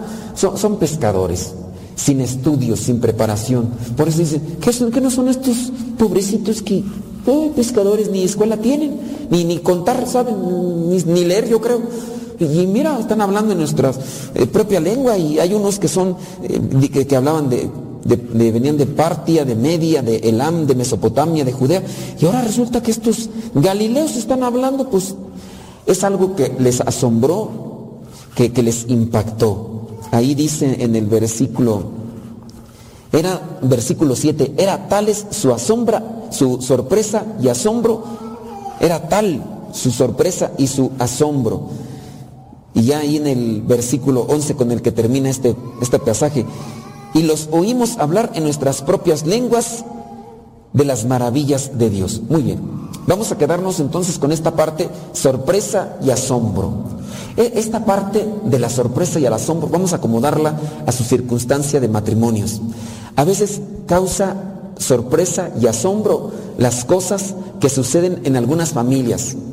¿Y, y qué hablamos? Estas eh, situaciones que a veces se dan de gente que, que ya los ves dentro de la iglesia participando incluso en una actividad, incluso que son personas que ya participan cada ocho días de misa o que ya están dentro de un grupo. Eh, Causa sorpresa y asombro. De repente tenemos un conocido que vive en otro país, pongamos Estados Unidos, y de repente llega y, cuando llega eh, te das cuenta que antes de comer dice vamos a hacer una oración y uno se queda a veces con la sorpresa y el asombro y, uno dice este antes criticaba, juzgaba, calumniaba, hacía esto y esto y, ahora y, y así algunos nosotros tenemos como que esta ya otra vez le- les he contado de uno que le apodaban el diablo de mi rancho este señor que tenía el apodo bien ganado porque era muy mujeriego, era además borracho, se vestía todo de negro con tejana porque si iba a Estados Unidos tenía la facilidad, ¿no? Entonces cuando llegaba y se le conocía por mala fama, se casa y después sus hijos van creciendo y un día ya sus hijos le dicen, papá y mamá tienen que ir a un retiro. Tienen que ir a un retiro porque es, si no, no nos dan el sacramento de la primera comunión. Y los obligaron prácticamente. Y ya fueron. Pues en ese retiro ya dicen, a ver, ¿dónde están los papás? Pónganse acá de rodillas. Y llegó ahí uno de los padres, iban poniendo las manos. Y en ese momento al Señor le impusieron las manos. Y ¡zas! Que se desmaya. El Señor, es grande, robusto, barbón así. Y entonces que se desmaya. Y en el desmayo sintió un calor, sintió una sensación de paz, sintió y empezó ahí a llorar y no sabía ni por qué. Y entonces eh, estaba desmayado y cuando abrió los ojos pues se dio cuenta que todos los demás estaban allá a un lado haciendo oración. Esa experiencia le hizo cambiar a él. Cuando a nosotros nos toca saber que llega, pues llegaron los norteños, ¿no? Ya ven cómo llegan a veces algunos norteños con sus escándalos de camionetas y, y todos los que tienen, ¿no? Y llegan. Y entonces, pues ya, un día en la misa, pues ahí estaba, y, y empieza la gente a decir, allá dentro del mismo templo, pues está chiquito, más chiquita que esta la capilla, y empiezan a decir, ahí está atrás el diablo. Vino a misa el diablo. ¿A poco sí será él? Fíjate si es. Hasta viene también de negro. De seguro lo trajo la esposa. Ya el chisme, ¿no? No, todavía criticó la más la gente cuando pasa a comulgar. A comulgar el diablo. ¿Qué fue lo que pasó? Pues fue, no, ya después contaron, ¿no? Esto que les platiqué. Y luego hasta la misma, la mamá, llena de asombro, de sorpresa, como menciona aquí, la mamá, eh, ya ven las señoras muy comunicativas, ¿no? Y eso que no les ha llegado el Espíritu Santo, pero tienen el don de lenguas. A las señoras ahí en mi rancho, en el molino, ahí es donde uno se entera de todo. Entonces, al otro día, las, las señoras ahí contando, la, la mamá contando que su hijo había hecho una oración tan hermosa antes de los alimentos, después de que llegó, que todos se quedaron así asombrados cuando dijeron, "Ay, hasta parece padre. Le Digo, y hay algunos padres que no hacemos oración, imagínense. Pero la señora toda asombrada, en la sorpresa y el asombro. Y uno pregunta, ¿cómo se dan estas cosas? Pues son regalos de Dios. Pero, y estos regalos de Dios es la venida del Espíritu Santo a nuestras vidas porque es el que nos transforma. Aquí ustedes, los que están en el grupo de liturgia, aquí están.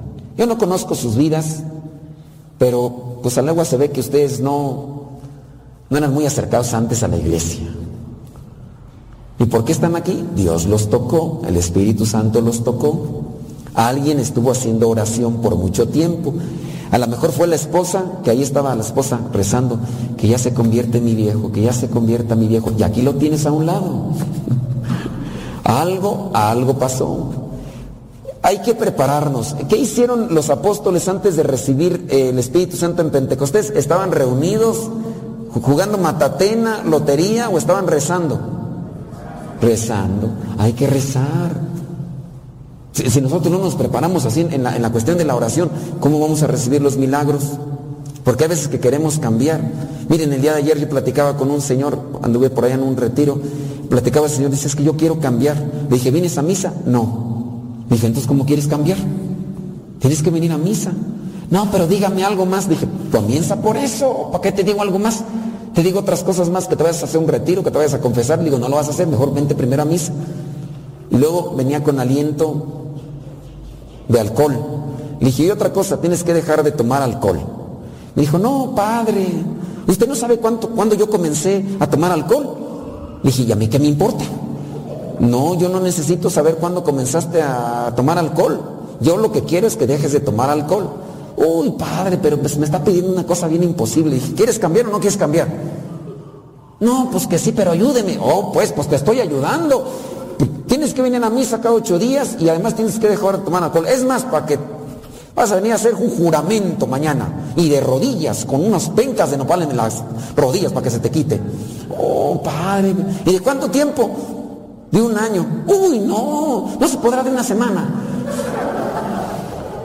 Pues digo, ¿quieres cambiar o no quieres cambiar? Sí, padre, pero ayúdeme. Le dije, ¿cómo quieres que te ayude? Pues queremos cambiar y a veces no nos queremos someter a, situaciones pues que, que, que, que nos cuestan. Venga más a misa, venga los retiros, venga, algunos de ustedes vinieron a las dinámicas, ya por ahí empezó el asunto.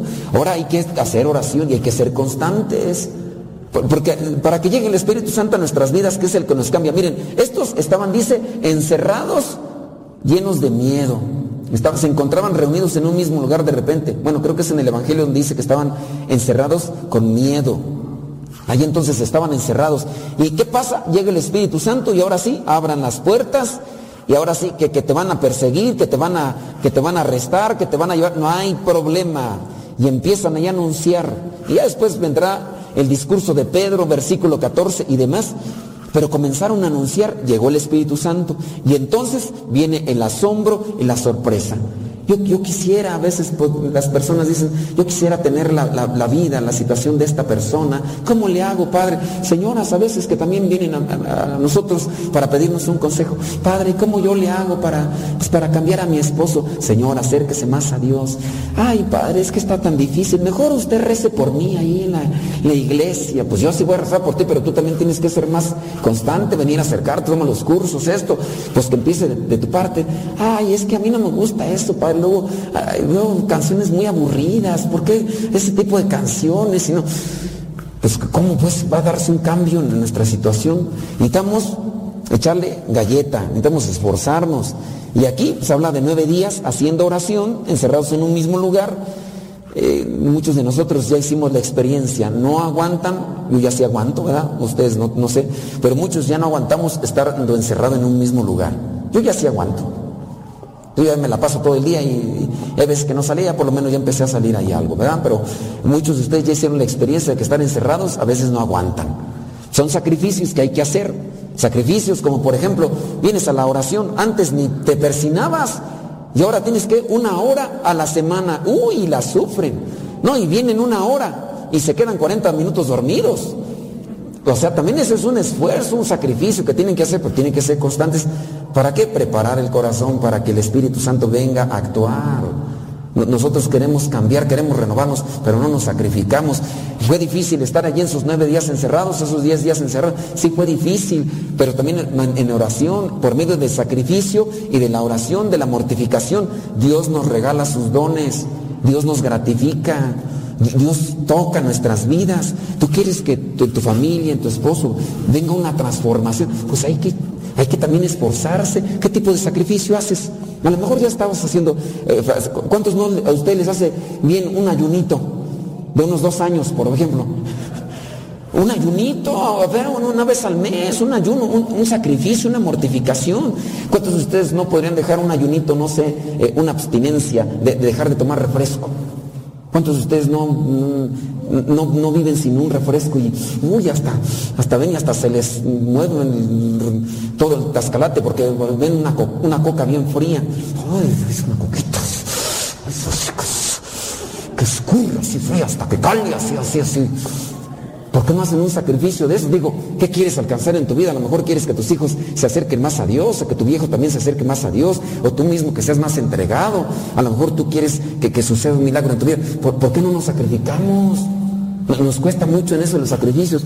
Ha- hablando de la hora santa, yo, yo hago experiencias también yo y se las comparto. Por ejemplo, yo trato de mis horas santas, dependiendo cómo está mi columna, mantenerme este, de rodillas toda la hora en adoración. Y yo sí, pues de repente estoy ahí con las bisagras que se rechinan, ¿verdad? Pero pues todavía aguanto, ya ustedes ya están espajualeados, ¿verdad? Pero yo, aviéntense una hora así de, de rodillas, yo sé que cala, pues no estamos acostumbrados, pero después uno se acostumbra, después de 10 años, 20, ya uno se va acostumbrando. Pero son, son pequeños sacrificios.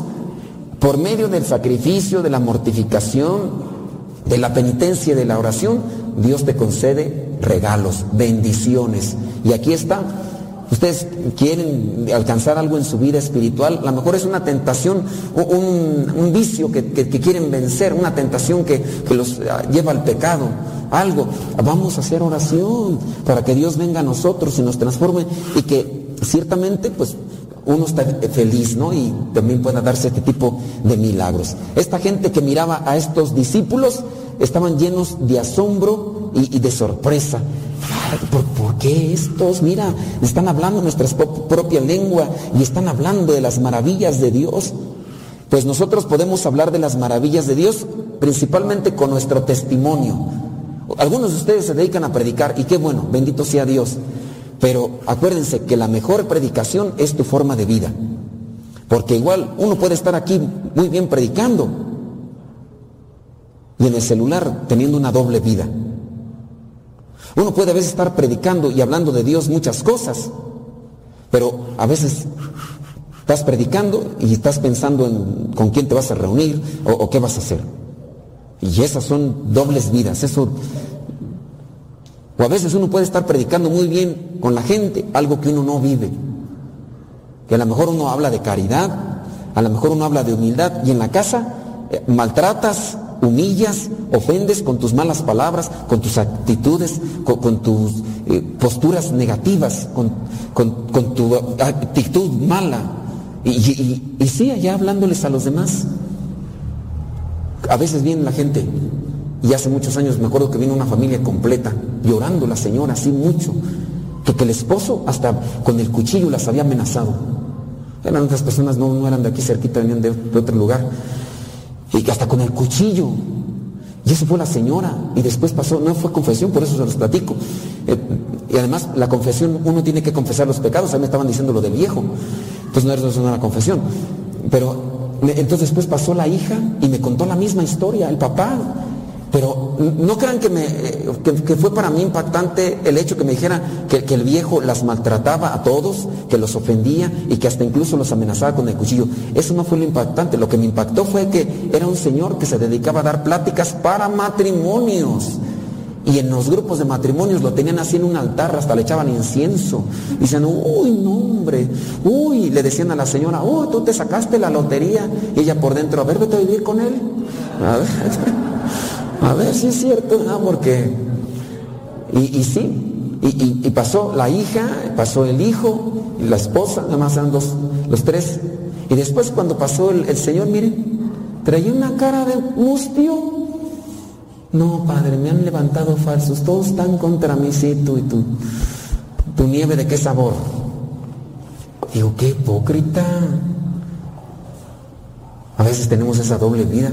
Hablamos muy bien de Dios, quizá, rezamos mucho y acá todo, pero a veces hay que hablar de las maravillas de Dios con nuestra vida. Y si yo ya vengo a la iglesia, si yo ya pertenezco a un grupo, me voy a esforzar en controlar esos demonios que traigo dentro. Que si es la ira, que si es la impaciencia, que si es la soberbia, que si es eh, el eh, resentimiento, que si es el orgullo. A veces no se comprende por qué mismo dentro de los grupos no se hablan entre, entre los mismos ni del mismo grupo, ni a veces de otro grupo, porque tienen rencillas con el otro grupo y no se hablan. Y uno dice, bueno, ¿y a, y a quién estamos sirviendo? Te- Tenemos un doble discurso. Hay que hablar de las maravillas de Dios, pero con nuestra manera de vivir, de manera que la, eh, cause sorpresa y asombro en los demás.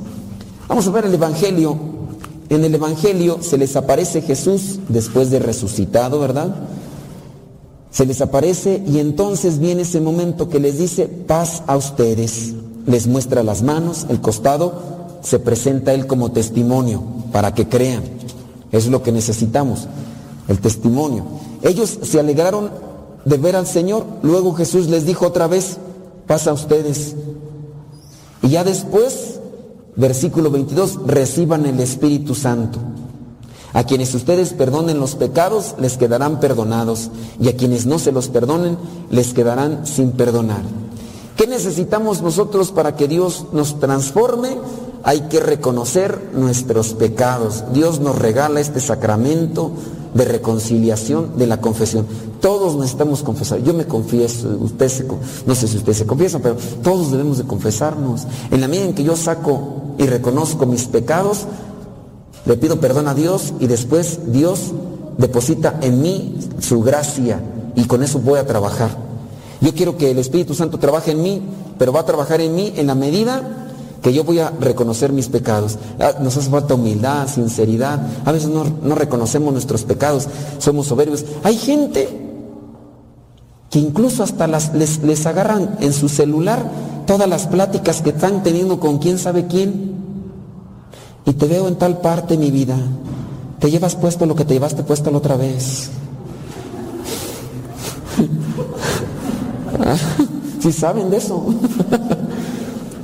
Sí, mi vida, allá nos vemos, ya sabes, en el mismo lugar de siempre. Y, y hay veces que les agarran ese tipo de platiquitas y, dice- y les dicen, ¿y esto qué? Ay, me hackearon mi celular. Me hackearon mi Facebook. No, dejen de eso. Hay veces que hasta fotografías, Photoshop, Photoshop. Y ya cuando salen videos, todavía ni videos ni fotos, no creen, dijo. Falta de sinceridad, hipocresía, maldad. Para que Dios nos transforme hay que reconocer nuestras faltas, hay que reconocer nuestros pecados. Si no hay un reconocimiento de nuestras faltas y de nuestros pecados y si no le pedimos perdón a Dios, la gracia de Dios no actúa en nosotros y no hay transformación. Quizá a lo mejor hay una conversión. Sí, está bien, antes no venías a misa, ahora vienes, qué bueno. Pero no basta eso. Venir aquí nos tiene que llevar a la transformación. Estamos llamados a la transformación, no, no nada más a venir a misa. Gente buena no es la que viene a misa, sino la que cambia su corazón a Cristo. Y para eso ha- hace falta mucho, mu- mucha humillación, eh, mucho reconocimiento de nuestras faltas, mucho arrepentimiento y mucha mortificación, mucho sacrificio y, confesar los pecados. Esto es un proceso. No, no es de la noche a la mañana, muchas veces para que no lo pensemos. Pidámosle al Espíritu Santo que realmente toque nuestros corazones y nos transforme para que nosotros, sin afán de soberbia, ¿verdad?, seamos causa de admiración y de sorpresa para muchos. Porque Dios quiere que hablemos de sus maravillas, pero hay que hablar con nuestra forma de vida, con nuestro testimonio.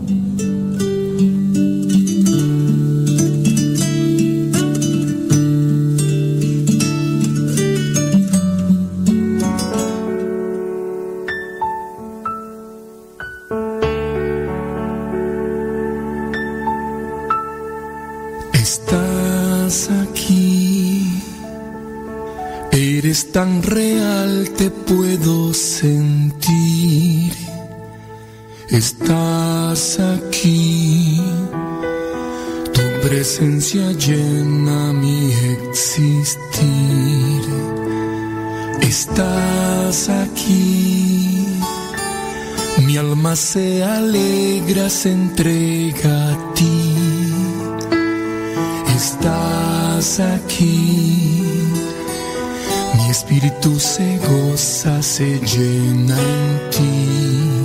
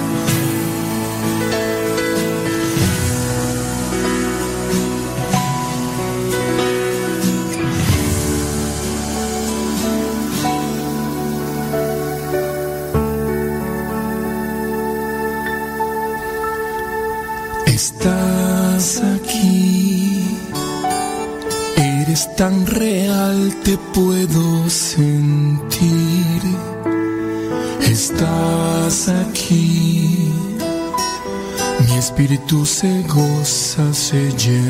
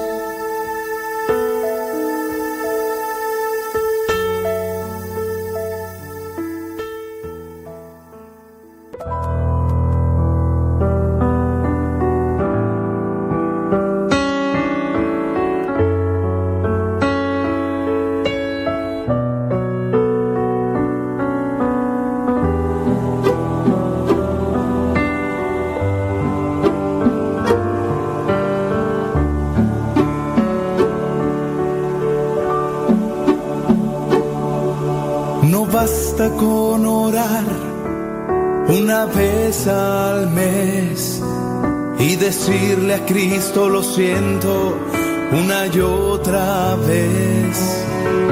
No basta con decirle, Señor voy a cambiar.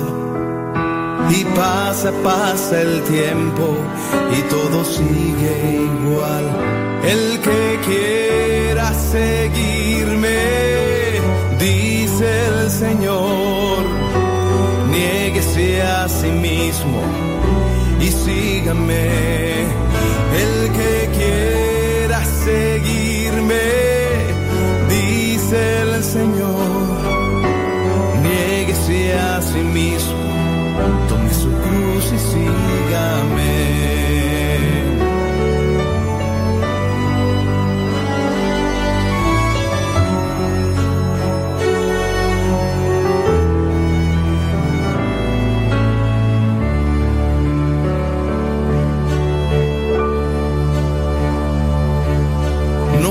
con creer que Él nos ama tanto, que nos quiere como somos, sin pedir un cambio.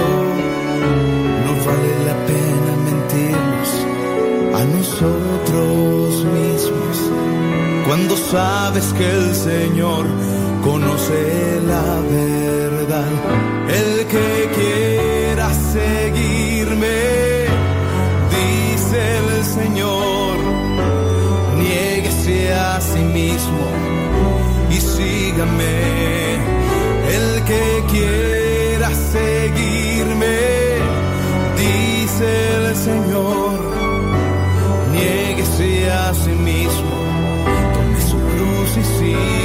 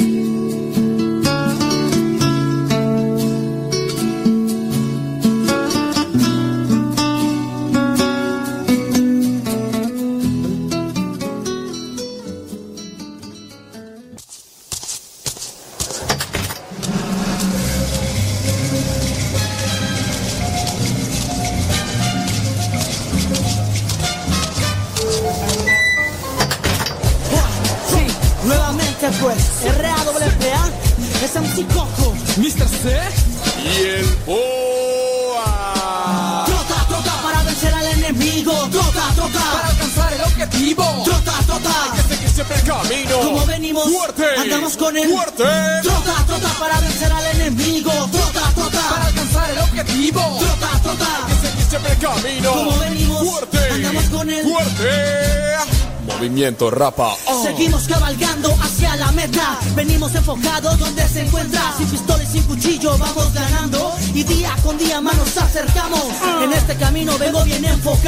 En este camino sé cómo dar el paso. Muchos atacan y ponen barreras. Con apoyo desde arriba abrimos la brecha. Es que la salvación no te llega en email. En esto, compa, hay que ponernos al 100. Que las mañas desde abajo queman el zapato. Pero con el respaldo puedo andar descalzo. Sigue trotando y agarra bien tu rumbo. Que en este camino tienes que ser astuto. Sigue trotando y agarra bien tu rumbo. Que en este camino tú llegarás al triunfo. Préndete, muévete, hey, siempre ágil. Préndete, muévete, con él es fácil. Préndete, muévete, hey, siempre activo. Marcamos la raya siempre contra el enemigo. Trota, trota para vencer al enemigo. Trota, trota para alcanzar el objetivo. Trota, trota. Que seguir siempre camino. Como venimos, Fuerte. andamos con el Fuerte. Trota, trota para vencer al enemigo. Trota, trota para alcanzar el objetivo. Trota, trota. Que seguir siempre camino. Como venimos, Fuerte. andamos con el Fuerte. Y yo entro, no muy rápido ni llegando a lo lento, haciendo lo mío como siempre buen concepto. No hay que apresurarse, solo ser constante, siguiendo el sin dejar el objetivo. Siempre para adelante hay que ser perseverante. En él hay barreras y hay que superar. Así como caes te puedes parar. Dale gracias a Dios y sigue tu caminar. Y no corriendo, sino trotando. Así todas tus metas irás alcanzando. Me encuentro cantando, a él alabando. Anda mi hermano, alzando las manos. Manos acercamos, sin manos esforzamos. No solo que hablar, cuenta más actuar. Entre más pasa el tiempo, maduro y entiendo que con ganas y esfuerzo logro lo que quiero. Y no siempre que llega primero es el mejor, sino el que hace las cosas de corazón. No lo rápido lo que importa, sino las ganas que le eches mi compa. Trota, trota para vencer al enemigo. Trota, trota Para alcanzar el objetivo. Trota, trota. Que seguir siempre el camino. Como venimos, Fuerte. andamos con el Fuerte. Trota, trota para vencer al enemigo. Trota, trota Para alcanzar el objetivo. Trota, trota. Siempre el camino. Como venimos, Fuerte. andamos con el Fuerte. Escucha, rapa. Venimos con un sonido que no se nos escapa. Hablando como el papa y no vestimos de corbata. Pues visto como tú, hablo como tú. Y en la esquina me verás igual que tú. Pues hay una diferencia, yo soy serio, man. En las cosas desde arriba yo me enfoco, man. Yo tengo a mi superhéroe y mi Superman. Me topé con su palabra y no me detendré. Porque vengo con todo el sabor. Agregando la palabra es el mejor sazón. Y en la calle yo te doy la explicación. Para que encuentres el camino a la salvación. Y no teman al sonido urbano. Movimiento Rafa siempre da la mano. Oye, hermano, esto no se ha acabado. En el camino de la vida siempre voy al paso. Y no voy corriendo, no voy caminando. No desesperado, siempre bien calmado. ¿Y sabes qué? ¿Qué? ¿Qué? ¿Qué? Siempre voy trotando. ¡Oh! Trota, trota para vencer al enemigo. Trota, Para trota. alcanzar siempre el camino. Como venimos, Fuerte. andamos con el Fuerte. Trota, trota para vencer al enemigo. Trota, Para trota. alcanzar el objetivo. Trota, trota. Que seguir siempre el camino. Como venimos, Fuerte. andamos con el Fuerte. Es que venimos a pelear, no, no, no, solo venimos a ganar, sí, sí, sí, y la victoria cosechar. Ok, préndete, muévete, actívate, vaya, motívate. Es que venimos a pelear, no, no, no, solo venimos a ganar, sí, sí, sí, y la victoria cosechar.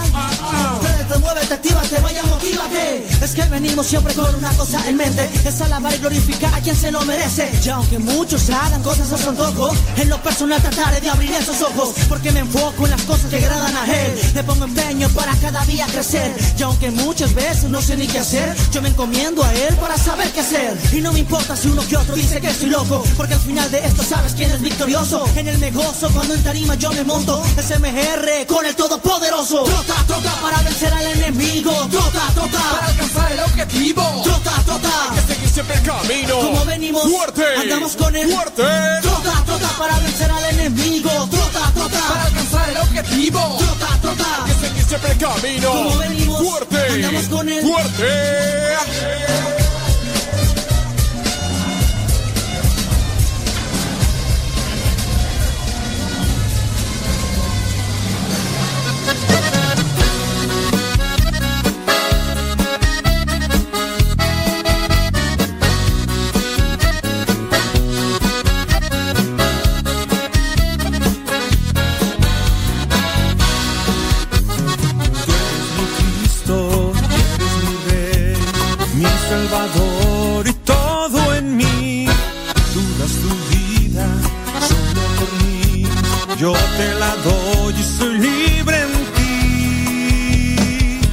eres mi Señor,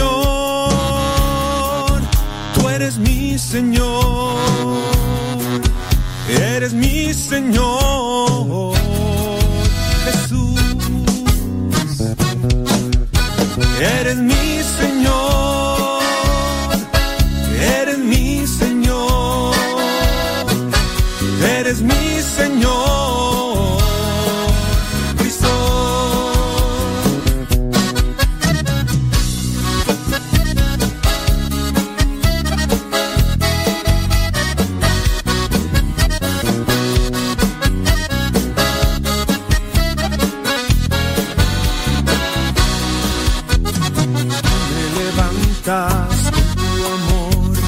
cerca de ti yo quiero estar. Tú me das gozo en mi corazón, tu espíritu en mí es el signo que eres mi Señor, tú eres mi Señor, eres mi Señor.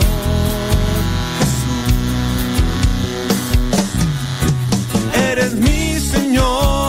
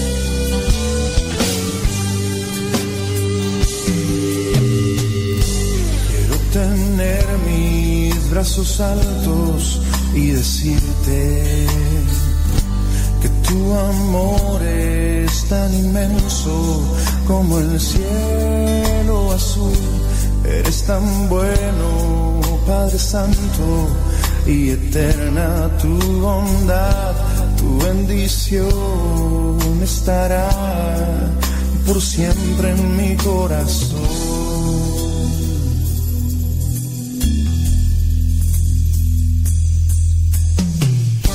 Quiero tener mis brazos altos y decirte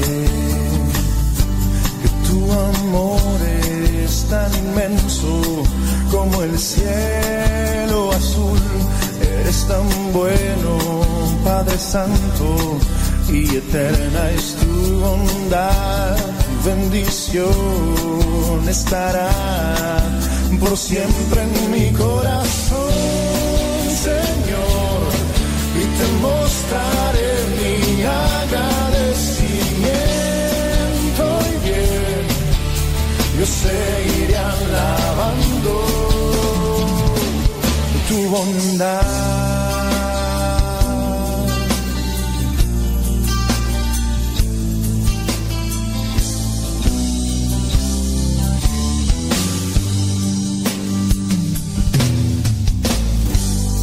Tener mis brazos en alto y decirte que tu amor es tan inmenso como el cielo azul. Eres tan bueno, Padre Santo, y eterna tu bondad, tu bendición estará por siempre en mi corazón,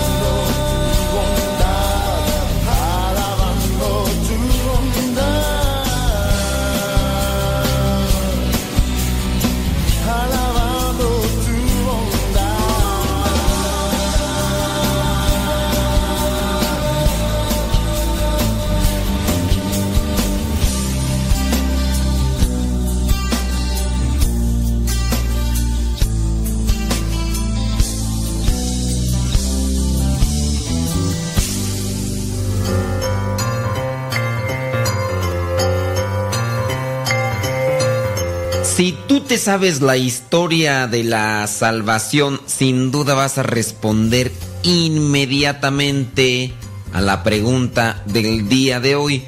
Si no te sabes la historia de la salvación, bueno, pues eh, yo te podría ayudar. Ponte en contacto conmigo y te echo la mano. Pero prepárate para la pregunta de hoy. Sí, la pregunta de hoy gira en torno a lo que es la historia de la salvación.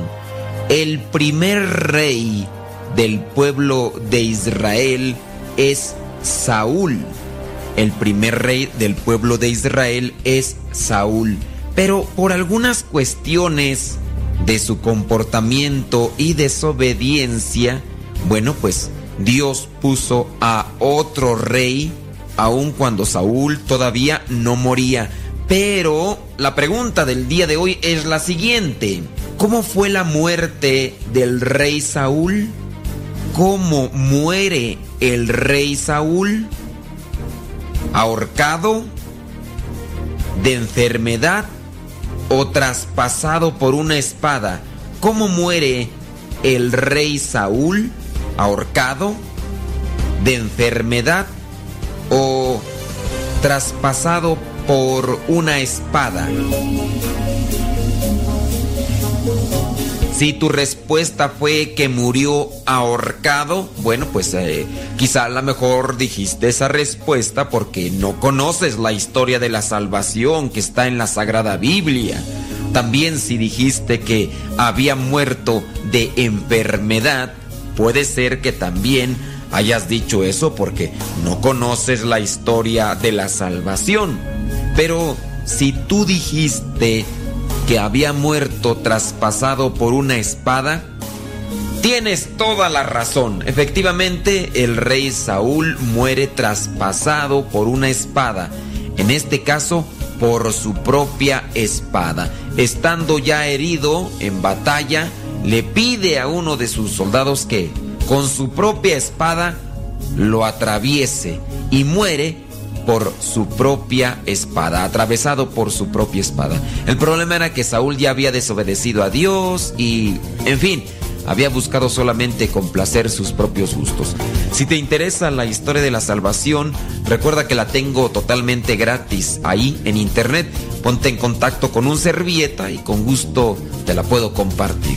Pero hay que buscar cumplir con la voluntad de Dios para ser siempre gratos a los ojos de Dios.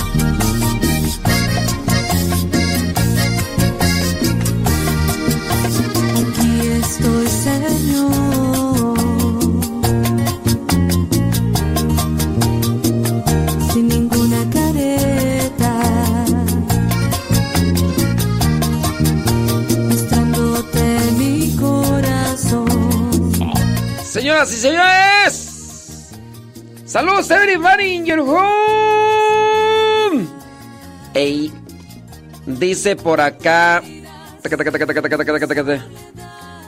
Si es cierto, hombre, mira nada más. Vamos a echarle rayas al tigre. Dice Anita Nolasco que no se escucha, ni modo.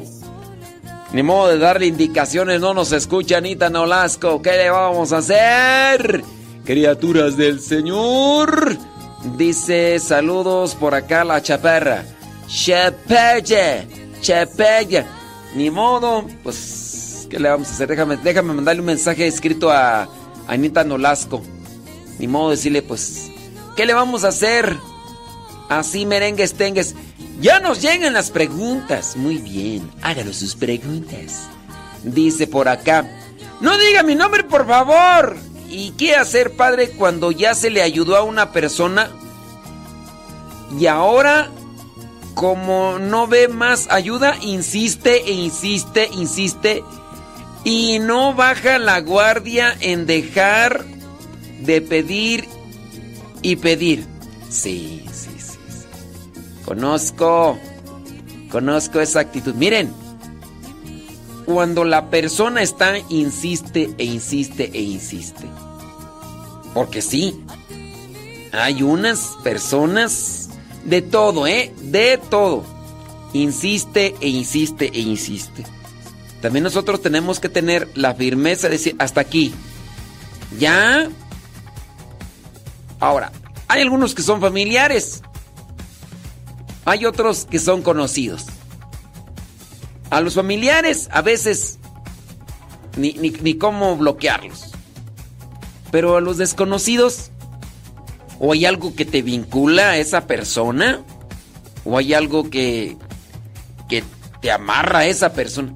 Pues ya, si en dado caso, está ahí, porque sí, sí hay personas, hay personas que mira, incluso yo diría, ¿sabes qué? En la manera de insistir solamente refleja su intención de perjudicar. En la manera de insistir solamente refleja su intención de perjudicar. Y hablando de, de pedir dinero, mm, no, te- y te dicen, te dicen, préstame dinero. Tú dices, le voy a prestar dinero. Le está pide y pide dinero a fulano, a fulana, a sutano, a sutana. Ahora, he sabido que otras personas más le han prestado dinero. ¿Y qué es lo que ha pasado? Pues de repente la persona, dicen por allá, se hace la oxisa. Es decir, así como que ya no existo. Y ya. O en su caso, de repente hace que a su vida llegue el Alzheimer.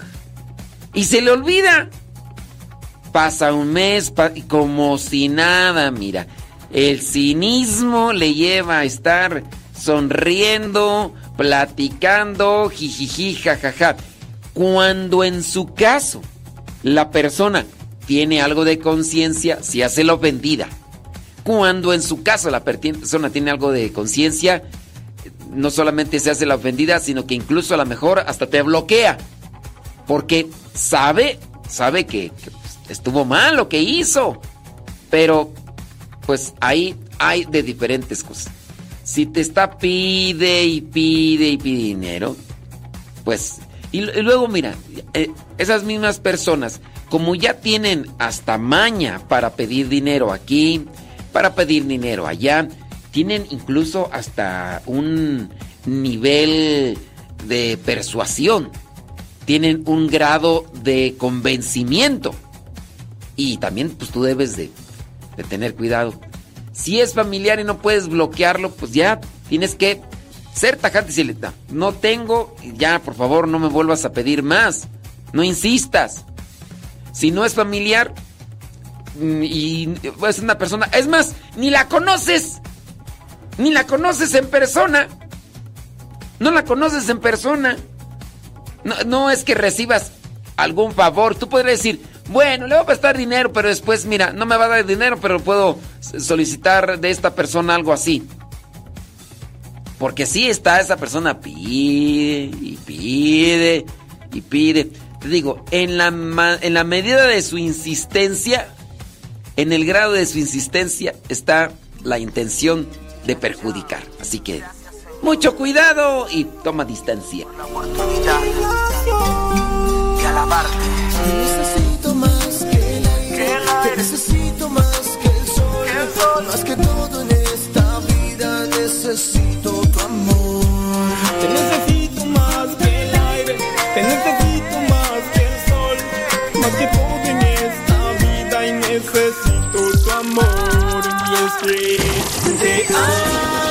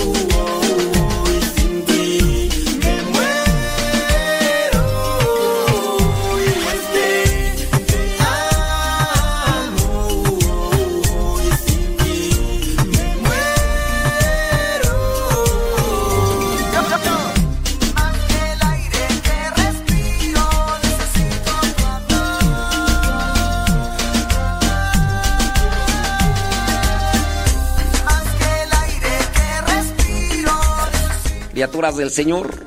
¿Cómo, cómo actúan ustedes ante personas que, que son vividoras? Son personas vividoras.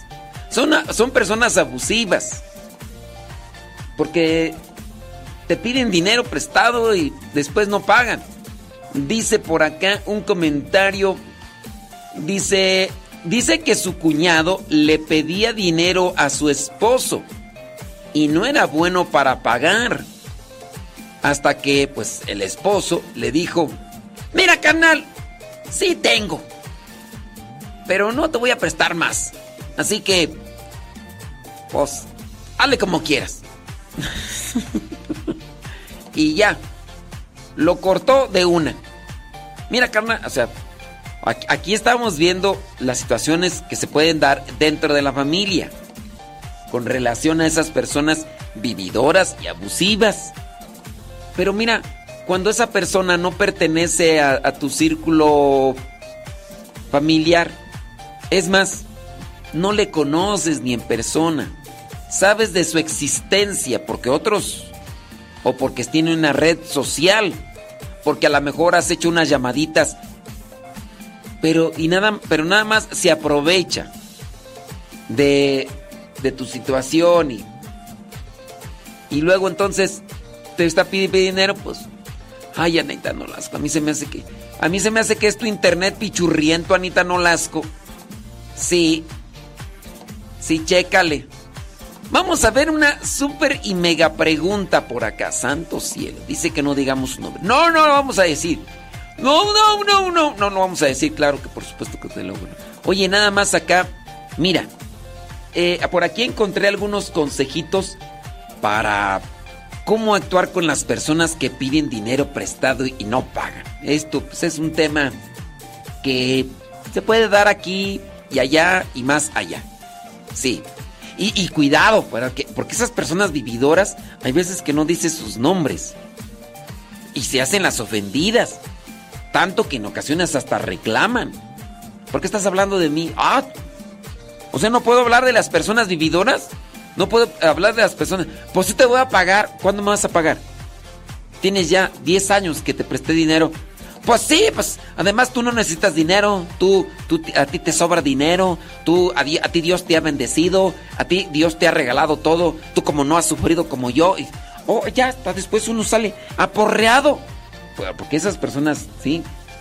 Dice por acá otra persona, dice, es que ya no digo los nombres de las personas que opinan porque lo, me han dicho fulanito, fulanita de tal, se sintieron aludidos, padre. Y me reclamaron que por qué estaba hablando yo de, de ellos. Y, pues uno a veces ni fu ni fa, pero así, así esas personas. Y a veces hasta me mandan ahí ya, dice, miren, esto fue lo que me dijo. Padre, ¿por qué esas personas? Pues se pusieron el saco y les quedó criatura. Entonces ya por eso yo ya quiero evitar este tipo de confrontaciones, porque hasta eso se sienten, eh, se- pues están ahí ya, se sienten exhibidos y dicen, "Ah, de mí nadie va a hablar. A ver, fulanita de tal, acá, eh, María. María está hablando. Oye, María, pues tú qué traes? ¿Por qué, esas, ¿Por qué estás diciendo de mí? Ya me di cuenta. Está hablando. Ahí no he dicho, no dicho nombres. No he dicho nombres, pero pues, Pero bueno, acá dice una persona. Dice, yo he tenido que dejar de hablar con mi familia porque es pura pedidera de dinero. Dice otra persona. Eh, a Dios gracias, yo no he tenido necesidad de pedir dinero. Y nadie me lo pide. Pues es que también no tienes. pues. A mí se me hace, tú eres, a mí se me hace que tú eres de las que no piden dinero y no, no, no pagan. A mí se me. A mí se me. Dice que ella nunca le han pedido dinero. Pues no tiene. Dice por acá, bli, bli, bli, bli, bli. ¿A poco? Ahorita vamos a checar eso. Sí. Dice por acá una persona, yo solo ignoro a esas personas abusivas que piden dinero. Y, y ya sé que, y que ya sé que no pagan. Qué bueno. Pues sí. Vámonos entonces, ¿cómo actuar con las personas que piden dinero prestado y no pagan? Número uno. Comunicación clara. Inicia la conversación franca con la persona para recordarles sobre la deuda pendiente. Porque hay veces que ya les prestaste dinero y otra vez vuelven. Porque a lo mejor ven que hay una posibilidad. Entonces, y ahí están, insiste, insiste. A veces hasta en el mismo día te preguntan, oye, entonces, ¿qué? ¿Si se va a hacer o no se va a hacer? ¿Si se va a hacer o no se va a hacer? Y, ya no le respondes, oye, te mandé mensaje hace 30 segundos y no me respondiste, ¿se va a hacer o no se va a hacer?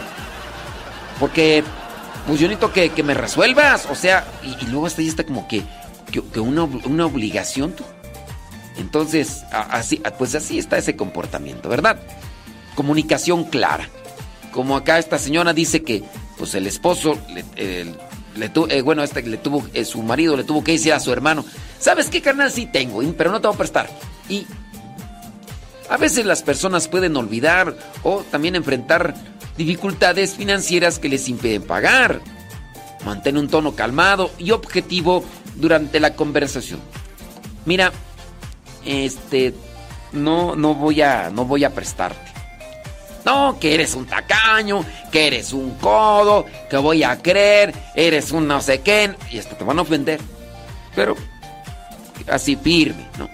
Sobre todo yo considero hay que buscar oración para tener claridad en el pensamiento, en, en el temperamento, para tener y decirle a la persona hasta aquí. Establece límites desde el principio. Si decides prestar dinero, establece condiciones claras. Te lo voy a prestar, pero ¿cuándo me lo vas a pagar? Pues no sé cuándo voy a tener dinero. Uh, entonces, ¿qué quiere decir? Tú, tú te tienes que programar, tú tienes que buscar la manera. Pues no, no, no tengo dinero, no sudo dinero. ¿Cómo, cómo quieres que te diga cuánto va a pagar? No, ¿sabes qué? Así no, así no. Tiene que haber, ok, condiciones claras, plazos para el reembolso, antes de hacer el, el préstamo. Por escrito o verbalmente, asegúrate de que ambas partes estén de acuerdo con los términos. Ahí mero. Número 3. Empatía y comprensión. Intenta comprender si hay razones legítimas detrás del incumplimiento del pago. Pero le prestas dinero a esta persona y ya le ves con otro col- color en el tinte de cabello. Y tú dices, a ver, te prestamos dinero y pues ya estás eh, de color de cabello. Te presté dinero y, y ya andas en la borrachera. Te presté dinero y ya subiste una foto que estás comiendo en un restaurante eh, comida pues que pues que cuesta.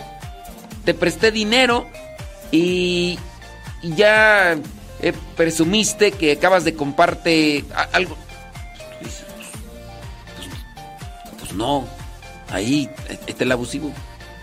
Entonces, hay que analizar si hay una cuestión ahí que, que sí realmente le lleve a no pagar a la persona. A veces las personas pueden estar pasando por dificultades, a veces.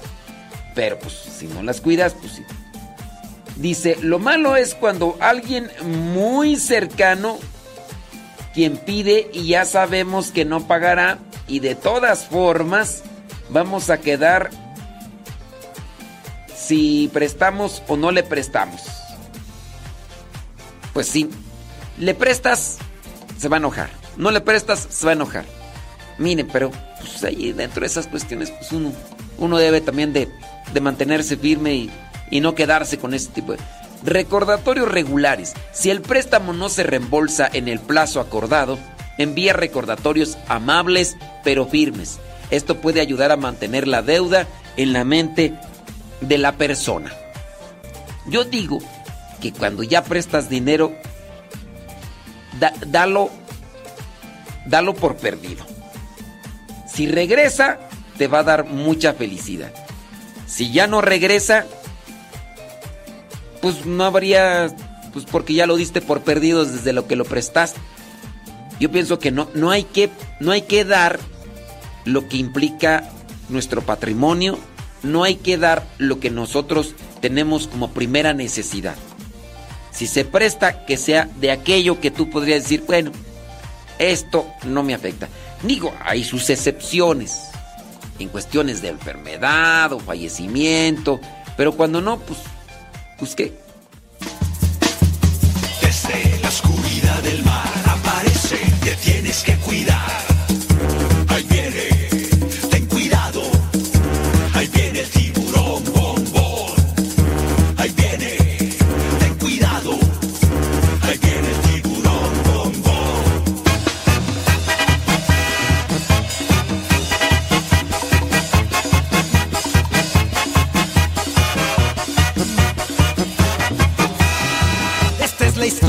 Pez grande y enojón.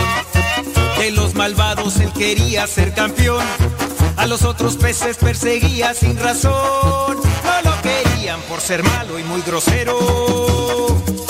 Pesado y muy sangrón. Pero en el fondo de su pobre corazón, él se sentía triste, solo y sin amor. Hasta que un día conoció la luz de Dios, su perdón y su alegría, su vida transformó.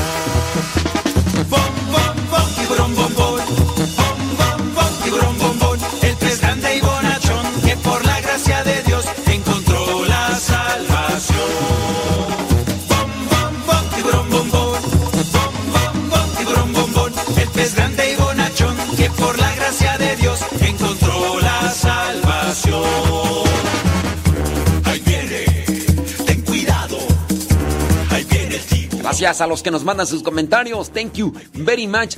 Dice por acá otra persona. Mi abuelita era buena onda cuando le pedíamos prestado. Y pagamos puntual. Ella nos regalaba a veces el dinero por ser cumplidos. ¿Sí? Sí, pues mira, tú dices, voy a prestar dinero. Pero claro, identifica. Hay una persona que nada más pide y pide dinero. Yo recuerdo de una persona así abusiva que fíjate cómo era esta persona para pedir dinero. Iba y sacaba cosas de las tiendas para dárselas en supuestamente en reembolso del dinero, es decir, préstame tanto dinero y aquí te dejo esto. Y en el te dejo aquí esto, obviamente no era por el pago o el préstamo que pedía, pero era como que un dulcecito para que pienses que, que te voy a pagar. Pero esa persona iba y pedía cosas a, a las tiendas. Entonces esta persona, por lo que nosotros supimos, anduvo por aquí, por allá, pidiendo eh, que, que- por ejemplo, a mí lo que me, lo que me, a mí lo que me dio en algún momento fue una cadenita, si era de oro, no recuerdo cuántos quilates, una cadenita de oro con una medallita. Entonces me pidió dinero y entonces me dijo, ten, mira, este, te voy a pagar tanto tiempo. Nunca volví a ver el dinero. No recuerdo la verdad la cantidad de dinero, pero después estuvieron hablando a la casa, porque vivíamos en un, eh, en un edificio de departamentos. Era un departamento. Estaba yo en Gringolandia. Ahí vivíamos todos amontonados. Y en, pues sí, pues es como así se vive cuando recién llegas, ¿no? Y estábamos ahí muchos amontonados en un departamento y ahí hablaban porque el mismo fulano, que en algún tiempo también estuvo ahí viviendo, dio ese número y ahí marcaban y marcaban. Y hasta se enojaban con nosotros porque decían, es que fulano de tal, ustedes lo están escondiendo. Les decíamos que no, ese fulano vivió aquí, pero ya no vive. Y hablaban a muchas horas. Y hasta nos hablaban para ofendernos y decirnos malas palabras, pero bueno, ese fulano no solamente en ese lugar, sino en otros lugares, estuvo pidiendo cosas en las tiendas para dárselo a quien les pedía dinero prestado. Pues sí, dice por acá. Pero sí, mira, un día si tú dices, voy a prestarle dinero a alguien, hay que prestarle el dinero, pero pues con ganas de decir, ya lo doy por perdido. Si regresa, te hará feliz. Si no regresa el dinero, pues ya, ya me había preparado desde contiantes. Dice, una muchacha en México nos pedía dinero. Dice por acá otra persona, a mí y a mi hermana y a mi sobrino. Y a mi sobrino y a mi hermana eh, sí le mandar. No le entendí ahí, ¿verdad? Pero pues bueno, sí le mandar qué. Este, sí, sí los demandaron o cómo está el asunto. Sí. Saludos a Christopher Martínez. Saludos a Ana Arias Olvera desde Apaseo el Grande, Guanajuato. Saludos a Lupita Medina allá en Los Ángeles, California. Lobo Luna, saludos. Saludos a everybody in your home. Saludos a Noé González. ¿Cómo no? Sí. Se dice, soy el esposo de la Toxic. Sí, de la Contreras. Ese merengues tengues. Saludos hasta el lugar de los cohetes. Saludos, dice. mm, Ah, cierto. Saludos desde Hawaiian Gardens, dice Hortensia. Ah, estábamos viendo acá eh, algunos. ¿Cómo actuar con las personas que piden dinero prestado y no pagan? Muy bien. Recordatorios, ya eso ya lo miramos. Número 5. Ofrece soluciones flexibles. Si la persona tiene dificultades para pagar la cantidad total de un solo, dile, "Pues, puedes darme. El problema es cuando la persona no quiere pagar, ¿eh? Sí. La persona no quiere pagar y. Hay personas que son abusivas y no te van a pedir grandes cantidades de dinero, te van a pedir poquito. A ti, poquito allá, poquito acá, poquito acá, poquito para acá. Dicen, préstame dinero. Pero tú dices, a ver, no trabajas. Ya estás grande. ¿De dónde vas a sacar el dinero? Tu familia no tiene las posibilidades. Están pidiendo dinero, pero pues, de que paguen, ya no van a pagar. Ahora, ¿para qué quiere el dinero? Te van a, te van a inventar cosas. Pues, ahí tú ya decides si, si le prestas. Pero pues sí. Dice, y después cuando uno les recuerda, hasta se hacen los ofendidos. Pues sí, así merengues tengues. Número 6. Considera la posibilidad de perdonar. Si la cantidad prestada es relativamente pequeña y la relación con la persona es importante para ti, podrías considerar... No, pues mira. Podrías considerar perdonar la deuda como un acto de generosidad. Sin embargo, esto debe ser una decisión personal y voluntaria la posibilidad de perdonar siempre y cuando el dinero es que a veces no da molestia, bueno, podría yo decir en mi caso, a veces no da molestia el que no te paguen. A veces da un poco de coraje el cinismo de las personas porque todavía hasta se hacen las ofendidas y quieren supuestamente justificarse y después las mismas personas ese dinero lo utilizaron para caprichos, para gustos personales que, no eran de extrema necesidad. Todavía dijeras, no, pues se le va a hacer un cambio de corazón a la persona y si no le cambian el corazón, pues nomás no.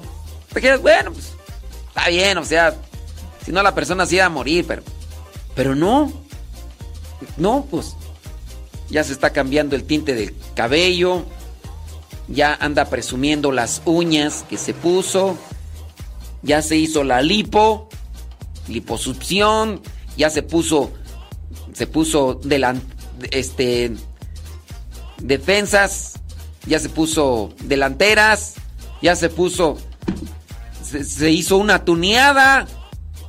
Tú dices, ¿qué está pasando?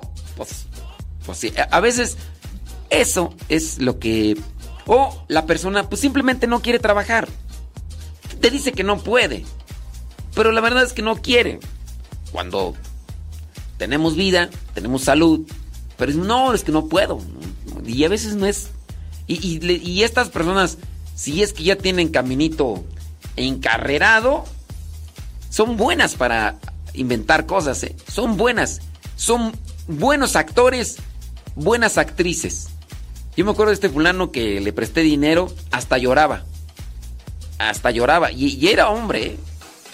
Digo, no sé si. Es que yo pienso, digo, si esa persona andaba por aquí, por allá, pidiendo prestado, pues esas personas a veces también no, no pues no les va bien en, en, su vida, ¿no? O sea, y hace muchos, pero muchos años. Sí. Sí, sí, sí. Entonces, pues sí, o sea, hasta son buenos, lloran, es un mar de lágrimas, ¿eh?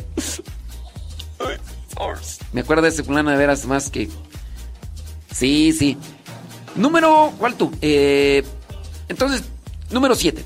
Advierte sobre las consecuencias. Si has agotado todas las opciones y la persona sigue sin pagar, podrías advertirle sobre posibles consecuencias legales. Digo, cuando pues, el dinero pues es una cantidad grande y tú dices, pues a ver cómo... A ver, no me quiere pagar, pero tiene, tiene un carro. Pues vamos a embargárselo, pues. Es una cantidad grande, pero pues cuando no, la persona no tiene ni, ni carro de paletas, ¿qué le vas a embargar, no? Cuando la persona vive eh, rentando, ¿qué le vas a embargar, no? Cuando es que la persona es vividora y vive al día, pues ¿qué le...? pues. Número 8. Busca ayuda legal. Bueno, esto ya estamos hablando de cosas más graves, ¿no? Los consejos van como con relación a, a esas personas que hacen préstamos grandes, grandes, grandes. Mm, número 9. Aprende de la experiencia, sí. Abusados. Abusados. Recuerda que cada situación es única y puede requerir enfoques diferentes. Efectivamente.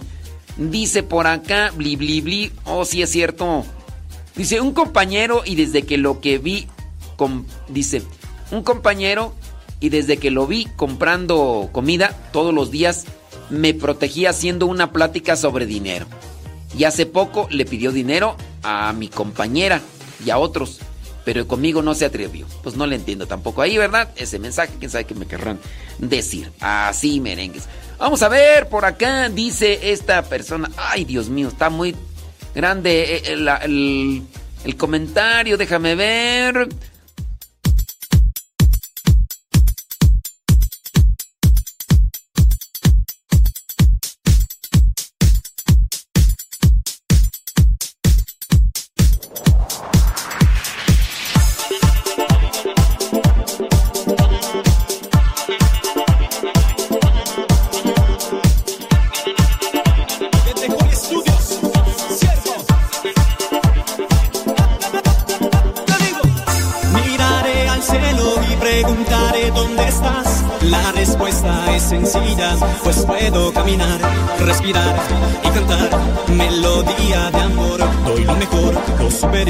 Que viva siempre el amor.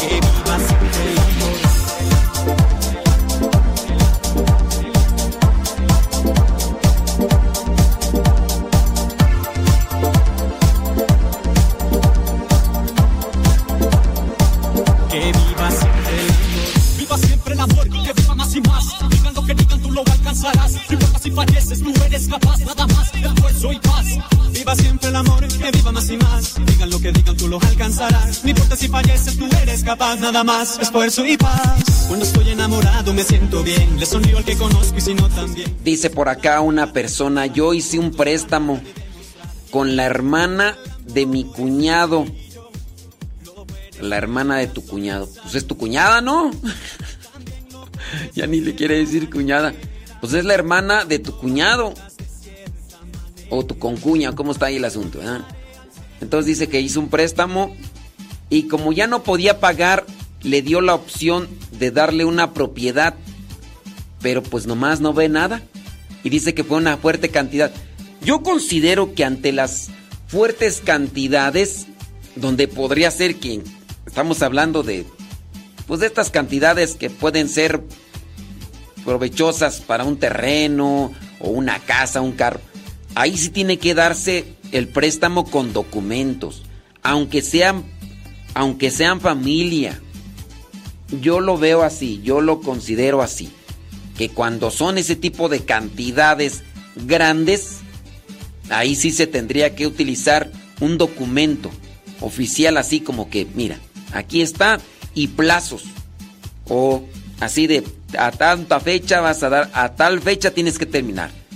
Sí, porque pues hacerlo así nada más, así de, de buena onda, pues nomás no.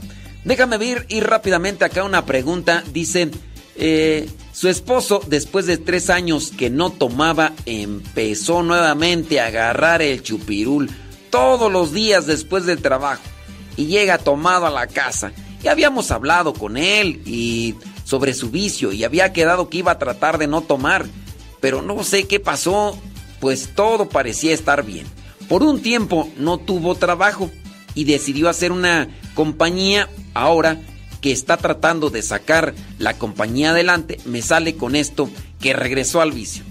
Yo le doy su espacio porque sé que tiene que lidiar con muchas cosas de trabajo. Lo ayudo y lo apoyo en lo que necesita. Administro yo la economía familiar. Yo me levanto temprano, padre. Me levanto a las 4.30 para prepararle el lonche. Le tengo su cena lista cuando llega. Hago lo que tengo que hacer de mi parte para que él no se preocupe y pues, según fue a echarle gasolina a la camioneta, regresó tomado.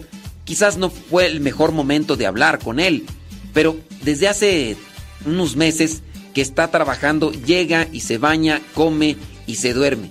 Y cuando está en, casa, se pone a trabajar en su taller. Entonces le pregunté que si había tomado, pero solo me contesta por qué. Y bueno, le dije que porque tiene que andar, ¿por qué tiene que andar tomado? ¿Por qué tiene que andar tomando?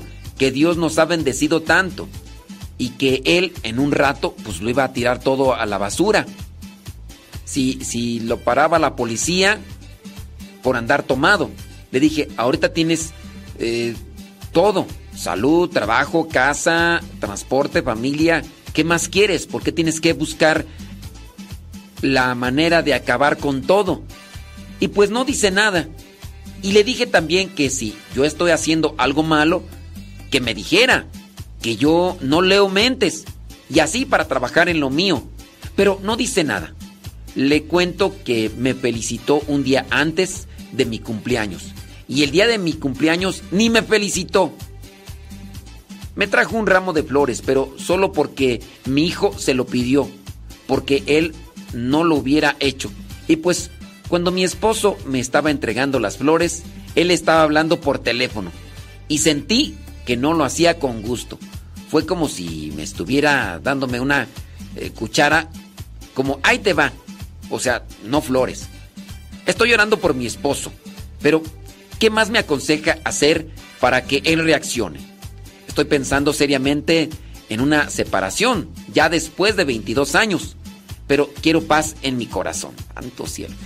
Fíjese que usted ha sido muy diligente, ha sido muy precavida, ha sido muy eh, sabia en tomar las riendas del asunto.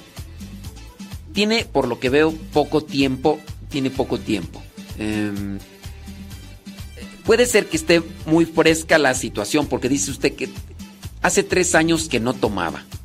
Y desde hace tres meses que está trabajando, llega y se baña, come y se duerme. Y como que llega medio borrachillo. Entonces, hace tres años que no tomaba, vuelve nuevamente a las andanzas, tiene tres meses. Las formas como lo ha hecho, sin duda, son muy buenas. Trate de seguirlo haciendo de una manera cordial, de una manera paciente, sin hacer mucha presión. Claro es que lo que sucedió dentro de la mm, de, esta celebración de su cumpleaños, pues es algo que duele, que lastima y que pues, no quisiera que se diera. Pero solamente es un signo o una forma de reflejar que lo que está usted diciendo le está llegando. Ya se sintió así como que acosado. Entonces, un día antes le felicita que bueno, el mero día le lleva las flores Quizá entonces más bien por la cuestión de su hijo. Yo le pediría a usted que siga sin ser incisiva o sin ser hiriente para con los consejos o para con las cosas. Oye, ¿estás preocupado por algo? Ten en cuenta que, que el vicio no es el mejor refugio ante una situación de dificultad. Vamos a buscar ayuda. ¿Qué es lo que yo puedo hacer? ¿Qué es? No considera estas cosas. Siga con ese tipo de consejos. Dentro de lo que vendría a ser una forma de, de respaldarlo a él es no ser agresiva, no ser hiriente, no estarlo humillando y sí darle esas luces que necesita en estos momentos quizá de confusión. Y el, y el alcohol como tal es, es un refugio, un refugio a algo, algo que le está pasando. Tienen que buscar igual, él, no estuvo trabajando algún tiempo, ahora pues empieza con ese pequeño negocito y todo.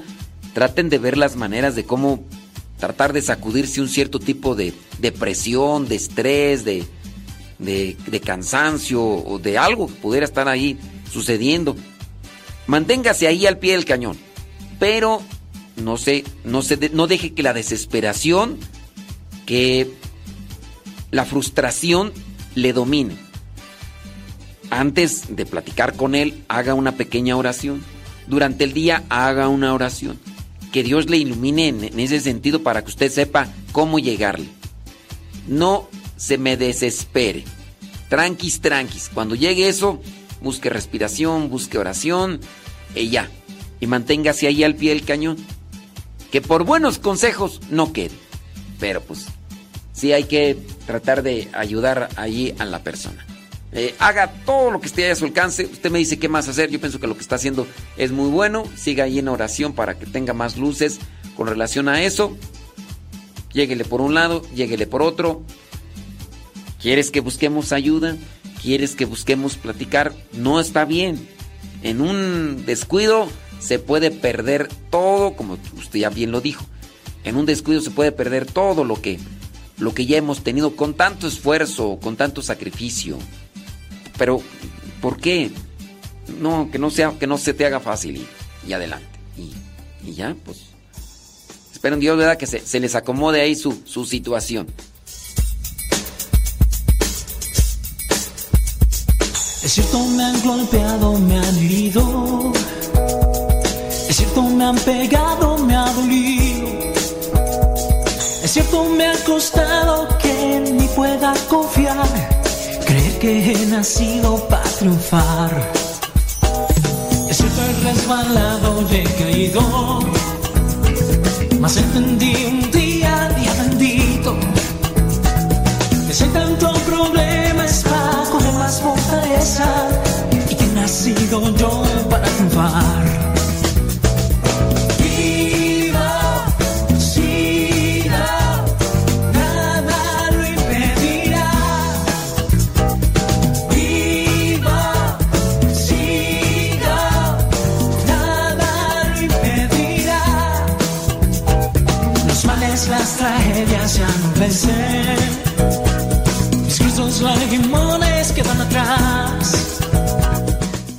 Dice acá una persona que vaya a Alanon, el grupo para familiares alcohólicos, porque si no va a terminar tirando la toalla. Miren, yo pienso que Alanon es ya para situaciones críticas. Así como que... ah, a lo mejor van a decir, bueno, pues sí, pero que vaya para que no, no esté en esa situación crítica. Pero Alanon viene a ayudar a las personas que ya están sufriendo a consecuencia de las actitudes nefastas y desordenadas de un alcohólico. Aquí a ella yo la veo moderada, yo la veo tranquila y la veo incluso hasta con esa proyección de estoy haciendo esto, oriéntenme si lo estoy haciendo bien. No quiere decir que todas las personas caen en los sucesos agónicos y sufrientes para entrar al grupo Alanón. Alanón incluso sirve de terapia, de sanación para las personas que han sufrido tanto violencia física, psicológica, eh, sexual por parte de los alcohólicos. Y es como tratar con, con estos alcohólicos que pues, han degradado denigrado su vida. Entonces, sí, yo digo, Alanon sí funciona, pero aquí todavía no creo que sea el caso. Es mi, mi consideración, ¿eh? Yo todavía a esta persona la veo así, ecuánime, tranquis, tranquis y. y ya. Exactamente. Ándele pues. Saludos a everybody. Déjame ver. Ese merengue estengues dice que bueno. Ándele. Eso con Tocho Morocho. Dice por acá. Bli, bli, bli, bli, bli, bli. Saludos a Rosy. Ah, ya, ya. Dice. Estoy en proceso de sanación. Pero pues de repente tropiezo. Pero ahí la llevo, gracias. Nos están ayudando sus reflexiones. Sí, dice hace unos días escuché que cuando se construye una casa es bueno ahogar en la losa cuando echan el colado. La imagen de un santo, ¿qué opina? Mm, que no le entiendo. Que cuando se construye una casa es bueno ahogar en la losa. Ay, no sé qué santo diría eso. Sí. ¿Cómo le hago para no perder la impaciencia? Ah, ¿No la quieres perder la impaciencia? No, pues síguele así. Esta persona no quiere perder la impaciencia. No quiere perder la impaciencia, como ven.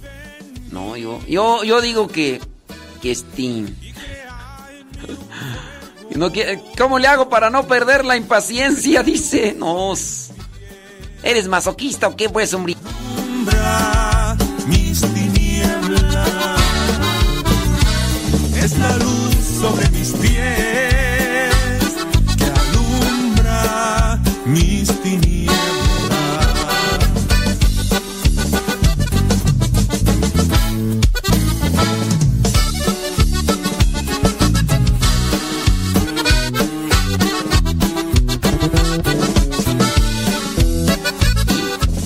Otra señora, dice, esta historia de la mujer con un esposo con el vicio del alcohol pareciera que usted me está describiendo a mí.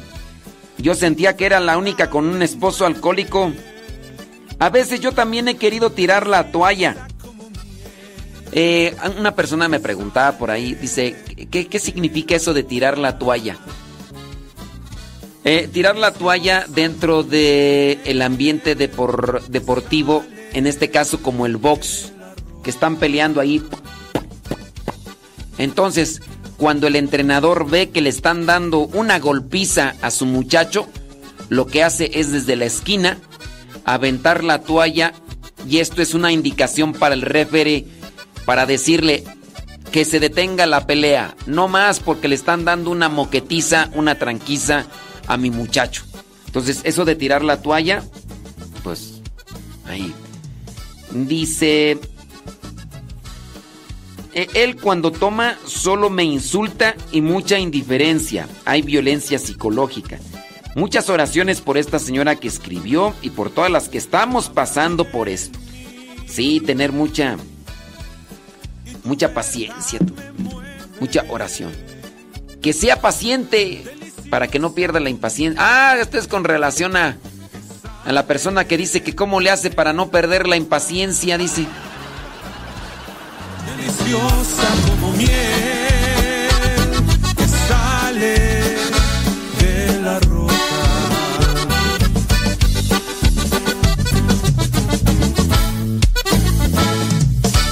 Saludos a la tía Pelucas.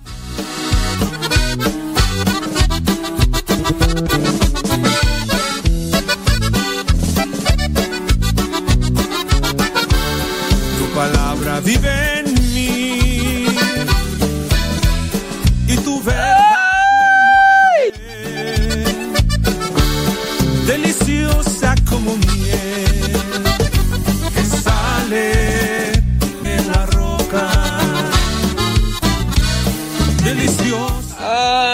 nos vamos de Facebook y de YouTube. Hoy es día miércoles.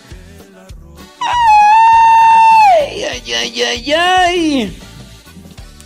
Dicen que... mm, que nos escucharon, dice, hoy lo escuché un poquito achicopalado. Pues será tú. Puede ser, puede ser, por ahí. Hay ciertas cuestiones que de repente uno lo desanima, no dice, pero ¿por qué pues, hombre? ¿Por qué pues, hombre?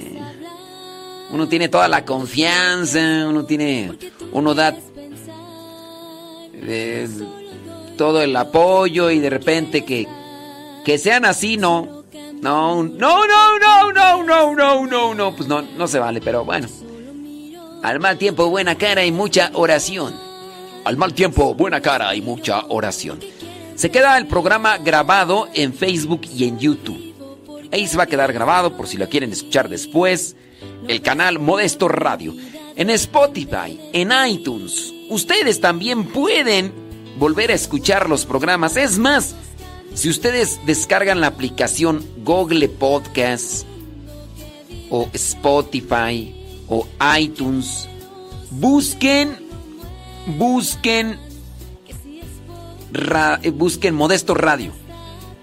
Busquen Modesto Radio en Spotify, en iTunes. Si ustedes no tienen esas aplicaciones, búsquenla en, en Google Podcast. Y ahí les va a dar la opción para descargar los audios. Cuando tú tengas internet, descargas los programas de radio. Y cuando salgas y no tengas internet, digo porque a veces uno tiene en la casa o en el trabajo internet. Entonces cuando ya salgas, tú puedes seguir escuchando esos programas porque ya los has descargado en tu dispositivo. Eso es lo conveniente. Si ya ustedes entonces están en Spotify, en iTunes o si descargan la aplicación Google Podcast, busquen el canal Modesto Radio. Y ya descargan los programas y los escuchan cuando tengan internet. Alright, alright. ¿Qué pasiones? Dice por acá. Eh, una vez se la harán, pero ya tantas veces no. Saludos desde Killen, Texas. Allá está Amalia. Saludos, Amalia. Qué bueno que anda por acá, Amalia, desde Killen, Texas. Saludos, recordando aquellos días en los que andábamos allá en Dolores Hidalgo, por cierto. Saludos a los de Dolores Hidalgo, Guanajuato. Allá las personas que nos prepararon aquella nieve de barbacoa. ¡Ay! Una nie- nieve de barbacoa. Hay nieve de aguacate, nieve de, de demás.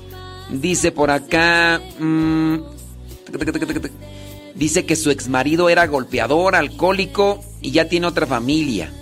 Por eso quiero saber cómo busco la anulación matrimonial. Está difícil. Está difícil, ¿eh?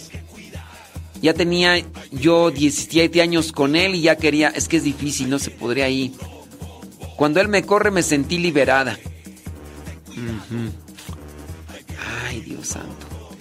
Una pregunta, yo me confesé con un sacerdote ya grande, como de 85 años, y no escuché que me diera la absolución. Esa confesión vale.